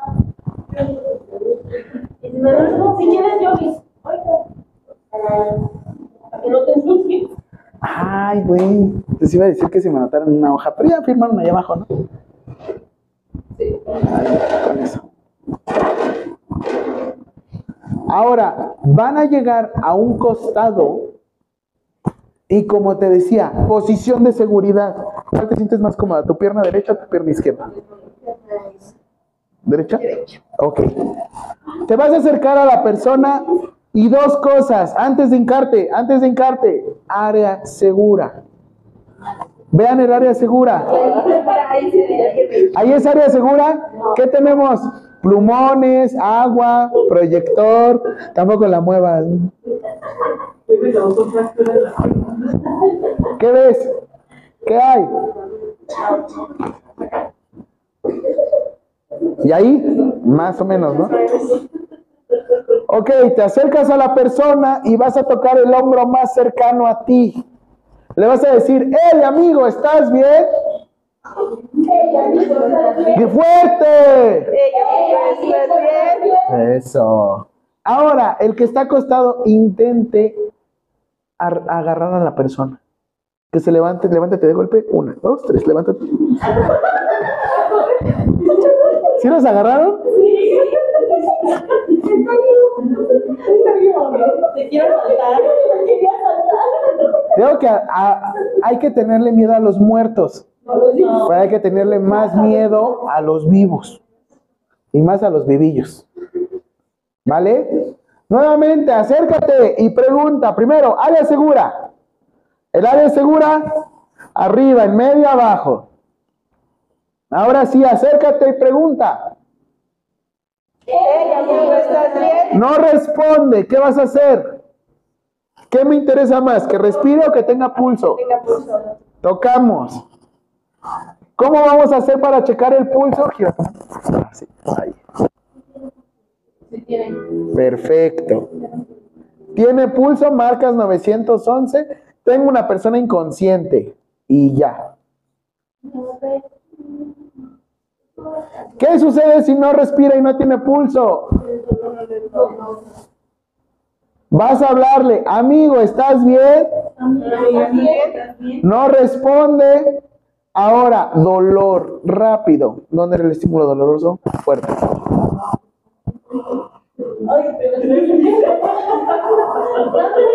Y no responde.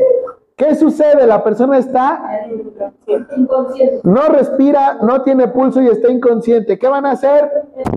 Compresiones. ¿Qué necesito? ¿Qué tan cómodos están? Ok, todos quiero que pongan las rodillas en el suelo. Todos, todos. Las dos. Tú también. Las dos. Las dos, las dos. Pónganse rodillas. Las dos, dos rodillas. Rodillas en el suelo. ¿Qué tan cómodas están? Incómodas.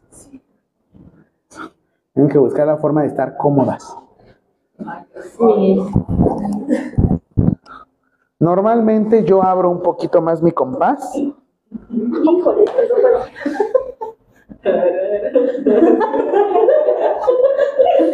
No, está bien.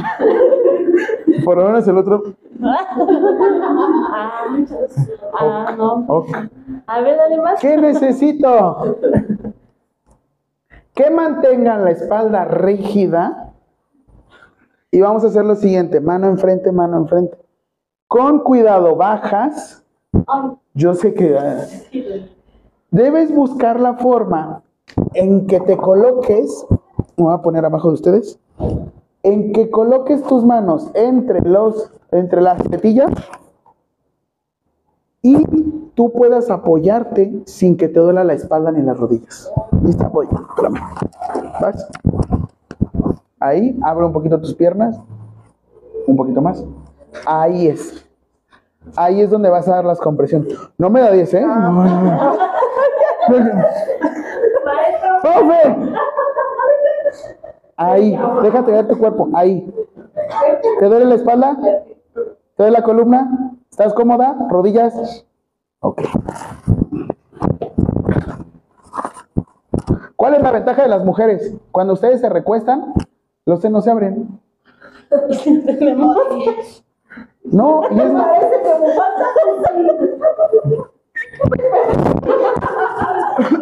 Ventaja.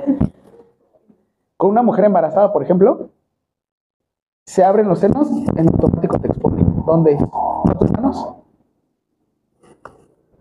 ¿Sientes ahí? Sí. Abre, ah, hazte a ver un poquito más para mí. Así, Ahí. Y bloquea las manos. Ahí sientes, aquí tiene que ser, ¿no? No, no, no. Ahí. Sí. ¿Ahí te duele la espalda? No. ¿Nada? Ok, ahí tienen que buscar ustedes también que estén cómodos, porque van a durar hasta media hora en esa posición. Espérense, ya me voy en la ambulancia. ¿A quién se van a llevar? A mí. Cambio. Ay, no. Sí, porque soy el único, ¿verdad? Como... Manos, normalmente nos piden que pongamos una encima de la otra, un poquito más para arriba. Ahí estás en mi abdomen. Ahí. Ahí. Ahí. Un poquito más para enfrente. Bloquea manos. Es que eso también tienes que buscar tu posición cómoda. Pero si padezco de la rodilla. Ahí. Bloquea manos. Ahí. Intenta abrir un poquito más las piernas. Tantito. Y a ver si escuchan el micrófono. Van a estarse imaginando. Van a estarlo escuchando. A ver, a ver, más profundo. Ahí. No te muevas. Ahí. No, no, no, espérate. Te pasaste. Te A ver, pasaste. Ahí. Ahí. Ahí necesito, ahí son donde son las compresiones. ¿Va? Cambio.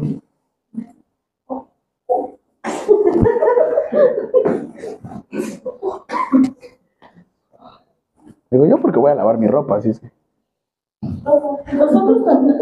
No lo reciclamos con esto. Como gustes. Estira manos. Ahí. Baja. Tú que estás un poco más alta, ahí. ¿Sientes la espalda recta? ¿Todo? Sí. Ahí. ¿Sí la ven recta ahí? Porque eso también hay veces que se adaptan. No es a darle. A ver. Bloqueas manos ahí. Sí. Y lo que tú deberías de sentir es una presión ligeramente sobre tu columna. Ahí es donde vas a sentir. No es tanto en los hombros, es en la espalda. ¿Sí? ¿Ahí sientes? Va.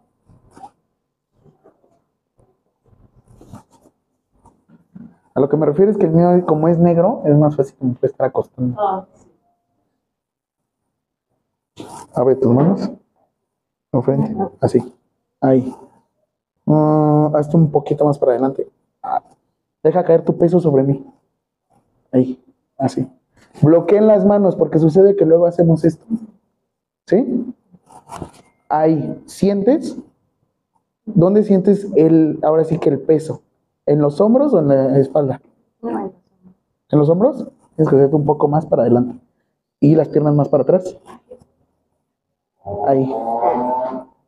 ¿Dónde sientes ahí? ¿Hombros igual? No. ¿Ya sientes acá atrás? Ahí debe de ser. Y ahí es donde va a ser la presión. ¿Va? Cambia.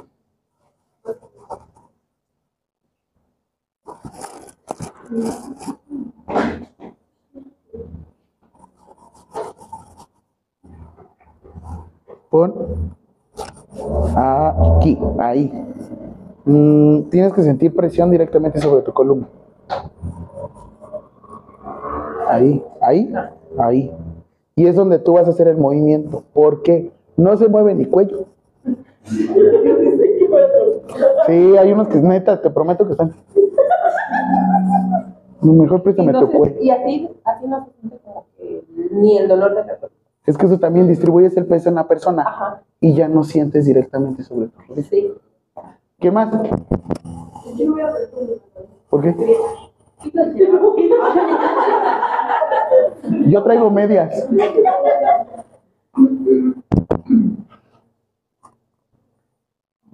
Tronó la rodilla. Sí, pues sí. Yo le dije que me apretaba hasta también. Pero es que también eso. Ahí. Hazte un poquito, haz las piernas un poco más para atrás. Ahí. Y apoya sobre mí. Arquea. Saca las pompis. Saca las pompis. Es que las tengo así. ¿Dónde sientes la presión? en la espalda, abajo. Ahí debes de sentirla porque les digo, así es como se deben de mover. ¿Vale? Porque de hecho ustedes van a hacer el movimiento completo con la espalda. Ahorita les pido el maniquí. ¿Va? ¿Dudas? Ahora, ¿qué sucede con esto de las compresiones? Tienen que buscar comodidad, como les digo, en sus rodillas, pero distribuyen el peso. Y tienen que cuidar completamente su columna. No son los hombros, no es el cuello. Tú, de hecho, normalmente es colocas y sacas glúteo. Y lo que debes de hacer son compresiones y colocas tus manos de esto. ¿Qué pasa si tú llegas a poner aquí? Te puedes lastimar los dedos. Los dedos te los puedes llegar a lastimar. Estira las manos. Es que es lo que te digo. Es así. ¿Con qué se dan las compresiones? Le decimos la base o el talón de la palma. No lo vais a hacer con los dedos. Te vas a lastimar la muñeca. A veces haces esto. Tú bloqueas y vámonos. Y es lo que les digo. Yo lo que hago es bloqueo brazos de esta forma. Estoy aquí y bloqueo brazos.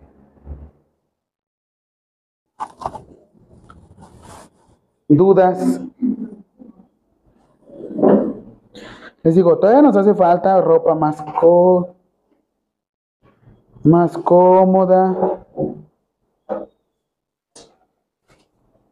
Nos hace falta los estos resucitadores, pero rápido, pregunta. Les voy a hacer un examen. Sí. Sí.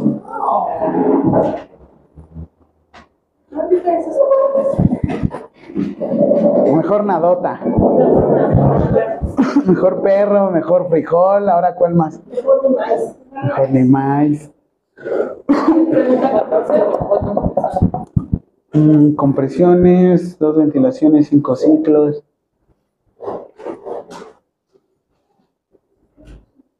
¿Qué es reanimación cardiopulmonar? Número 14.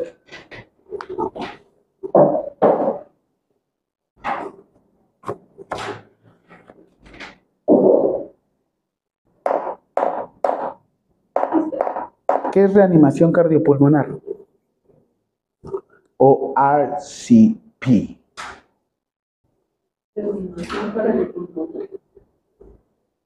No, perdón, que era RCP.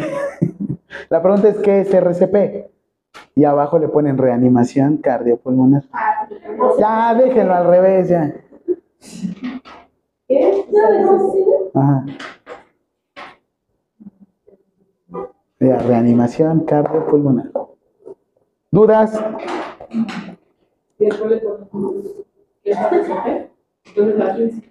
No, es la misma si te das cuenta. Es que dice. Este en realidad debería decir qué es RCP. El maestro dio la respuesta. Ajá. ¿Qué es RCP? Y abajo. Ajá. Sí. Es que la pregunta era ¿qué es la ¿Qué es RCP? Les voy a pasar su episodio para que escuchen todas sus peladeces que dijeron. usted nos, Sí, de usted nos hizo decir y hacer. Lo que nos hizo hacer. Sí, lo- todo lo replican y hasta me ganan, ¿eh? La otra vez estaba así grabando y le dije, mira, ¿quieres ver algo? Y no. Según se llama Daniel, ¿no? El güey. Digo, Daniel, no te bajes el pantalón. Daniel, Daniel, Daniel, no, no, no corras desnudo por la escuela. No, Daniel, Daniel, está corriendo desnudo. Míralo. Míralo. Y el cuando le escuchó le hace, no, profe, si pareció que estaba corriendo desnudo. Hasta yo me la creí.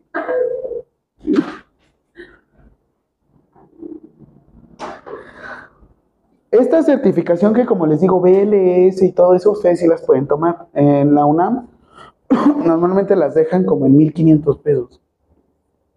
Digo, no está de más.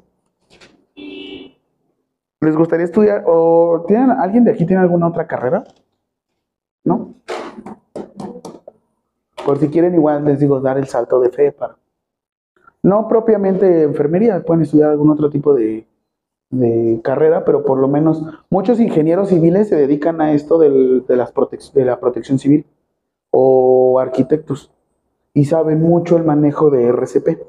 Obviamente los expertos van a ser ustedes, porque ustedes van a tomar signos vitales todos los días y se van a hacer bien chuchas y bien cueros. ¿Vale? ¿Dudas? ¿Qué es salud? Ya estaba en sus preguntas. ¿Qué es salud? Sí, dígamelo. Se entiende por salud como un estado de completo bienestar físico, mental y social. Excelente. ¿Qué son los primeros auxilios? Eh, es una serie de procedimientos destinados a asistir a personas en situaciones de o urgencia. Ok. ¿Qué es más importante? ¿Una urgencia o una emergencia? Las dos son importantes. Digamos que una necesita más atención que la otra. ¿Qué más? ¿Qué es el cuidado?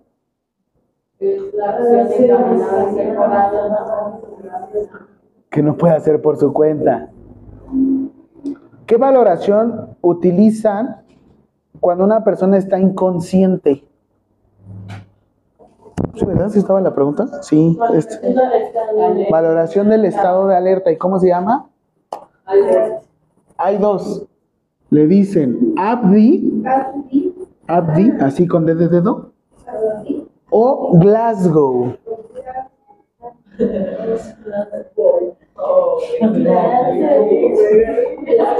¿Qué sucede con Glasgow? Es un poquito más clínico.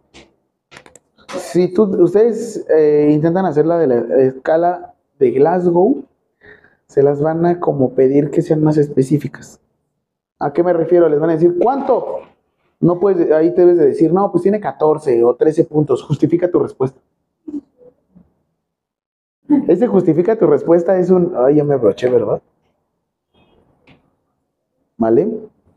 Cuando una persona tiene un traumatismo craneoencefálico, se pueden llegar a descoordinar las pupilas. ¿Les ha pasado que cuando beben, qué le pasa a sus pupilas? ¿Por qué? Una, porque estás relajada, porque estás suprimiendo tu sistema nervioso central. Lo estás descoordinando. Cuando la pupila está dilatada, es como las personas que utilizan drogas. No están conscientes de todo lo que les rodea.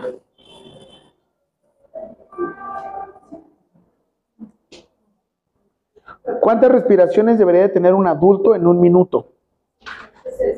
Respiraciones.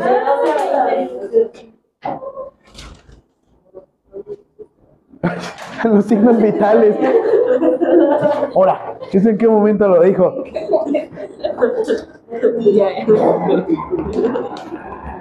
Estuvo bueno. Ah, yo ni vine a aprender eso. Eso ni era.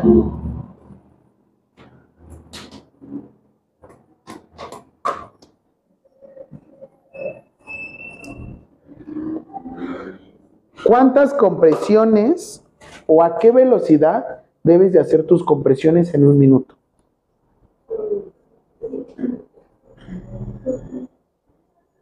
En un minuto, ¿cuántas compresiones o a qué velocidad deberías de ir? ¿La canción a cuánto va? 100 a qué? 100 a 120 compresiones por minuto. ¿Va? Siguiente, siguiente pregunta. Sí. ¿A qué velocidad se deben de dar las compresiones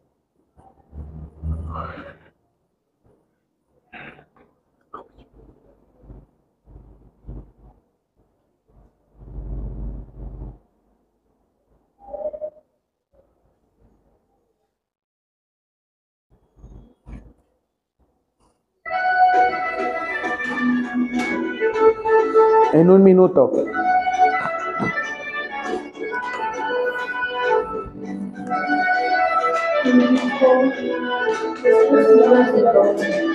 Y le vas a poner así. B, P, M. M.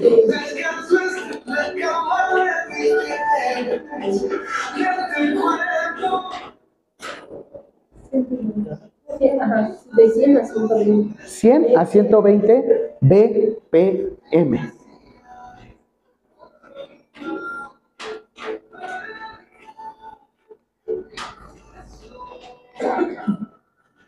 Pum, pum, pum. Por eso el reggaetón no está tan, tan, tan, tan, tan, tan malo. Vayan habituándose a ese ritmo. Vayan intentando llevar el ritmo con la mano. Para que después sincronicen la cadera. Porque en un futuro van a ser. Y con el pie también. ¿Qué haces, mamá? Estudiando, hijo. No, porque papá también estaba estudiando ayer con la vecina, ¿eh? Nada más que yo vi mamá que se así, la hacía así.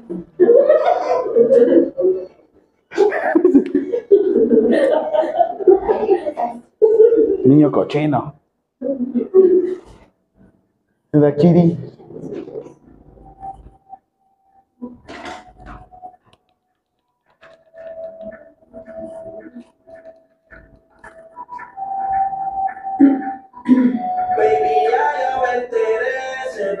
Cuando me ves. Ahí donde no has llegado, sabes que yo te llevaré. Dime qué quieres beber, es que tú eres mi bebé y de nosotros quiero hablar. Si no, no te damos ver. Tú vas a estar acá. El bajo. Pu, pu, pu, pu, pu. Ay. Ay.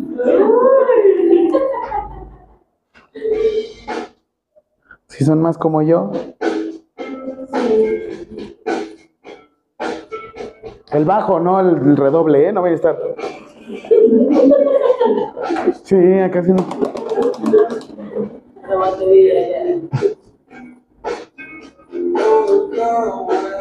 O si son más rudos como yo en el gimnasio. La de walk. Oye, dejé Oh.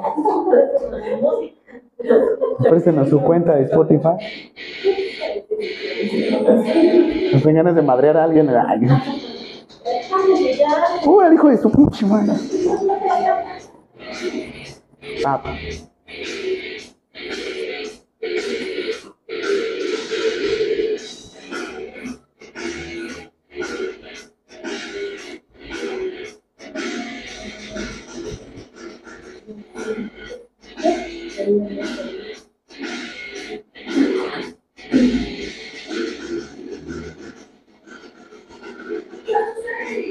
Ahora sí, ese sí, levántese porque se levante.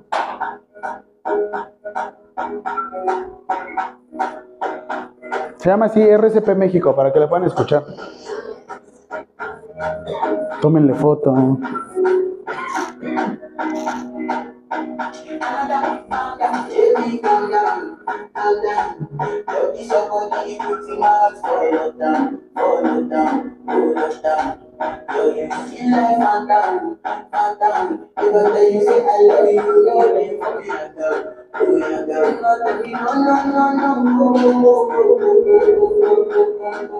¿Sí detectan el ritmo? ¿Sí como que se van acoplando? El bajo es el que deben de seguir.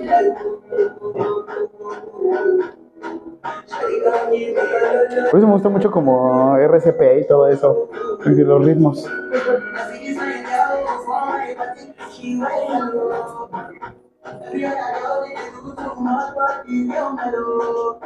Cuando les marque su marido o su...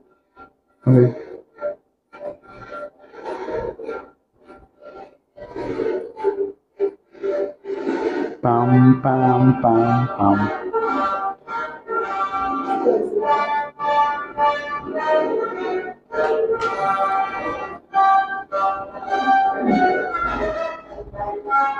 ¿Dudas? Les firmo y vayan preparando sus cosas. Hasta el 10 para las 3 pueden salir.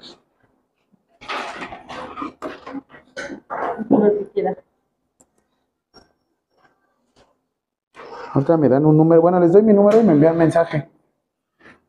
Para que les envíe la clase.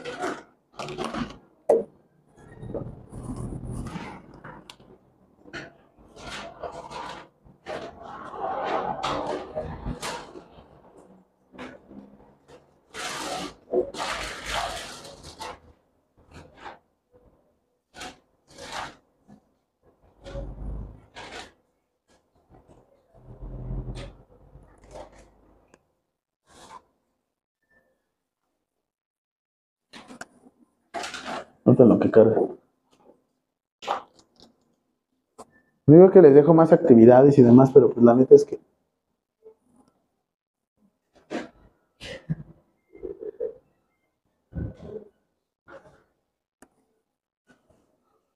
Yo ahorita les paso mi Instagram. Porque primero salud, primero. Eres tú. Y la, te faltó la de Glasgow, güey. Sí, pero ¿qué quería decir cada una? Ahí estaba en la imagen. A ver la de Glasgow. Ajá, los valores.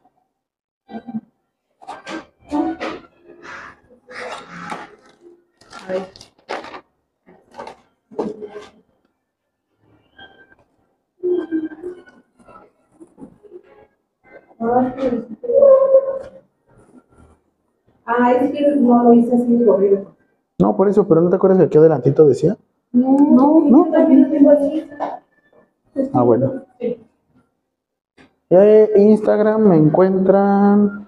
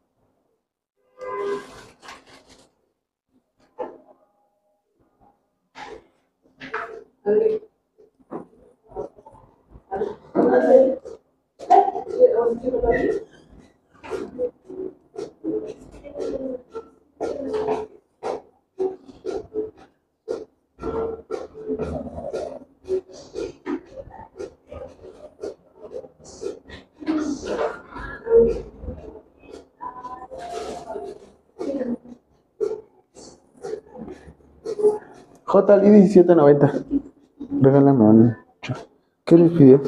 ¿Es su guía o qué? ¿Es su guía o qué? Temario, parece más temario que guía. ¿De qué? Ah, el examen. ¿El último? ¿Y cuánto se las vendieron? ¿Cuánto fue? Pero ni siquiera es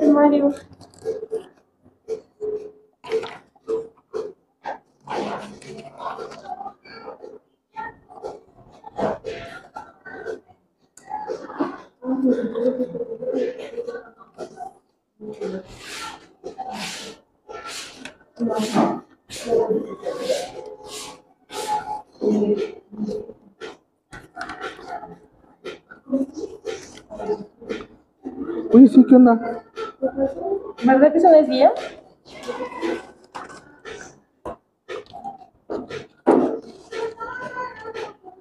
¿Y usted sabe cómo viene más o menos el examen? El práctico sí. Llegan, te ponen, por ejemplo, llegan con una persona y te ponen, este, a ver, ¿qué vas a hacer con esa persona? No, pues le voy a monitorizar signos vitales. Ok, ya te dicen, tuvo 120, 80. ¿Qué más vas a hacer? No, pues este, ahora le voy a tomar sus otros signos vitales. ¿Cuáles? Frecuencia cardíaca, frecuencia respiratoria y todo, perfecto. Y te dicen, la persona tuvo, 100, tuvo 90 sobre 60 de TA. ¿Qué vas a hacer? No, pues avisarle al médico y dar a entender que la tensión arterial no está en los valores adecuados. O... Después te dicen, ok, en el caso clínico, es una persona que tiene una lesión. ¿Qué tiene? No, pues una herida. ¿Cómo vas a hacer la curación de heridas? Y ya le preguntas, no, pues la herida, digo, ajá, la herida es una pérdida de la continuidad de la piel. Perfecto. Ahora, ¿qué vas a hacer? No, pues una curación de herida. ¿Y qué es una curación de herida? Disminuir la cantidad de microorganismos en una herida para que se pueda recuperar. ¿Ves cómo les van a ir poniendo el caso clínico? Ah, mire, este era yo. ¿En serio? Eh,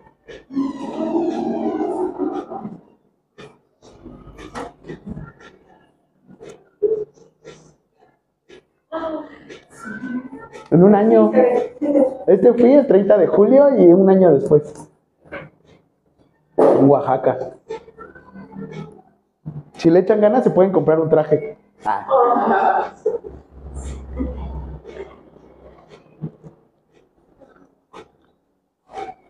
¿Y si está entonces muy mecánico el práctico? Sí. Ah. Este es el de primero salud. Porque primero eres tú.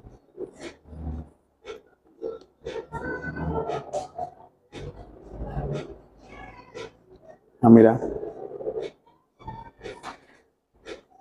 En Playa del Carmen y aquí en mi trabajo.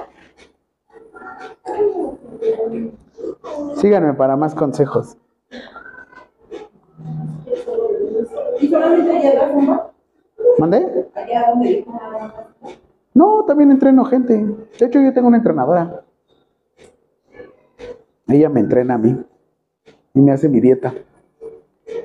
Es que así como tú, sí te haces tu dieta y todo, pero pues, no te sigues. Tú, tú eres contigo. También cuando entrenas le haces. Luego entreno o ella o con mi novia y me dan una friega.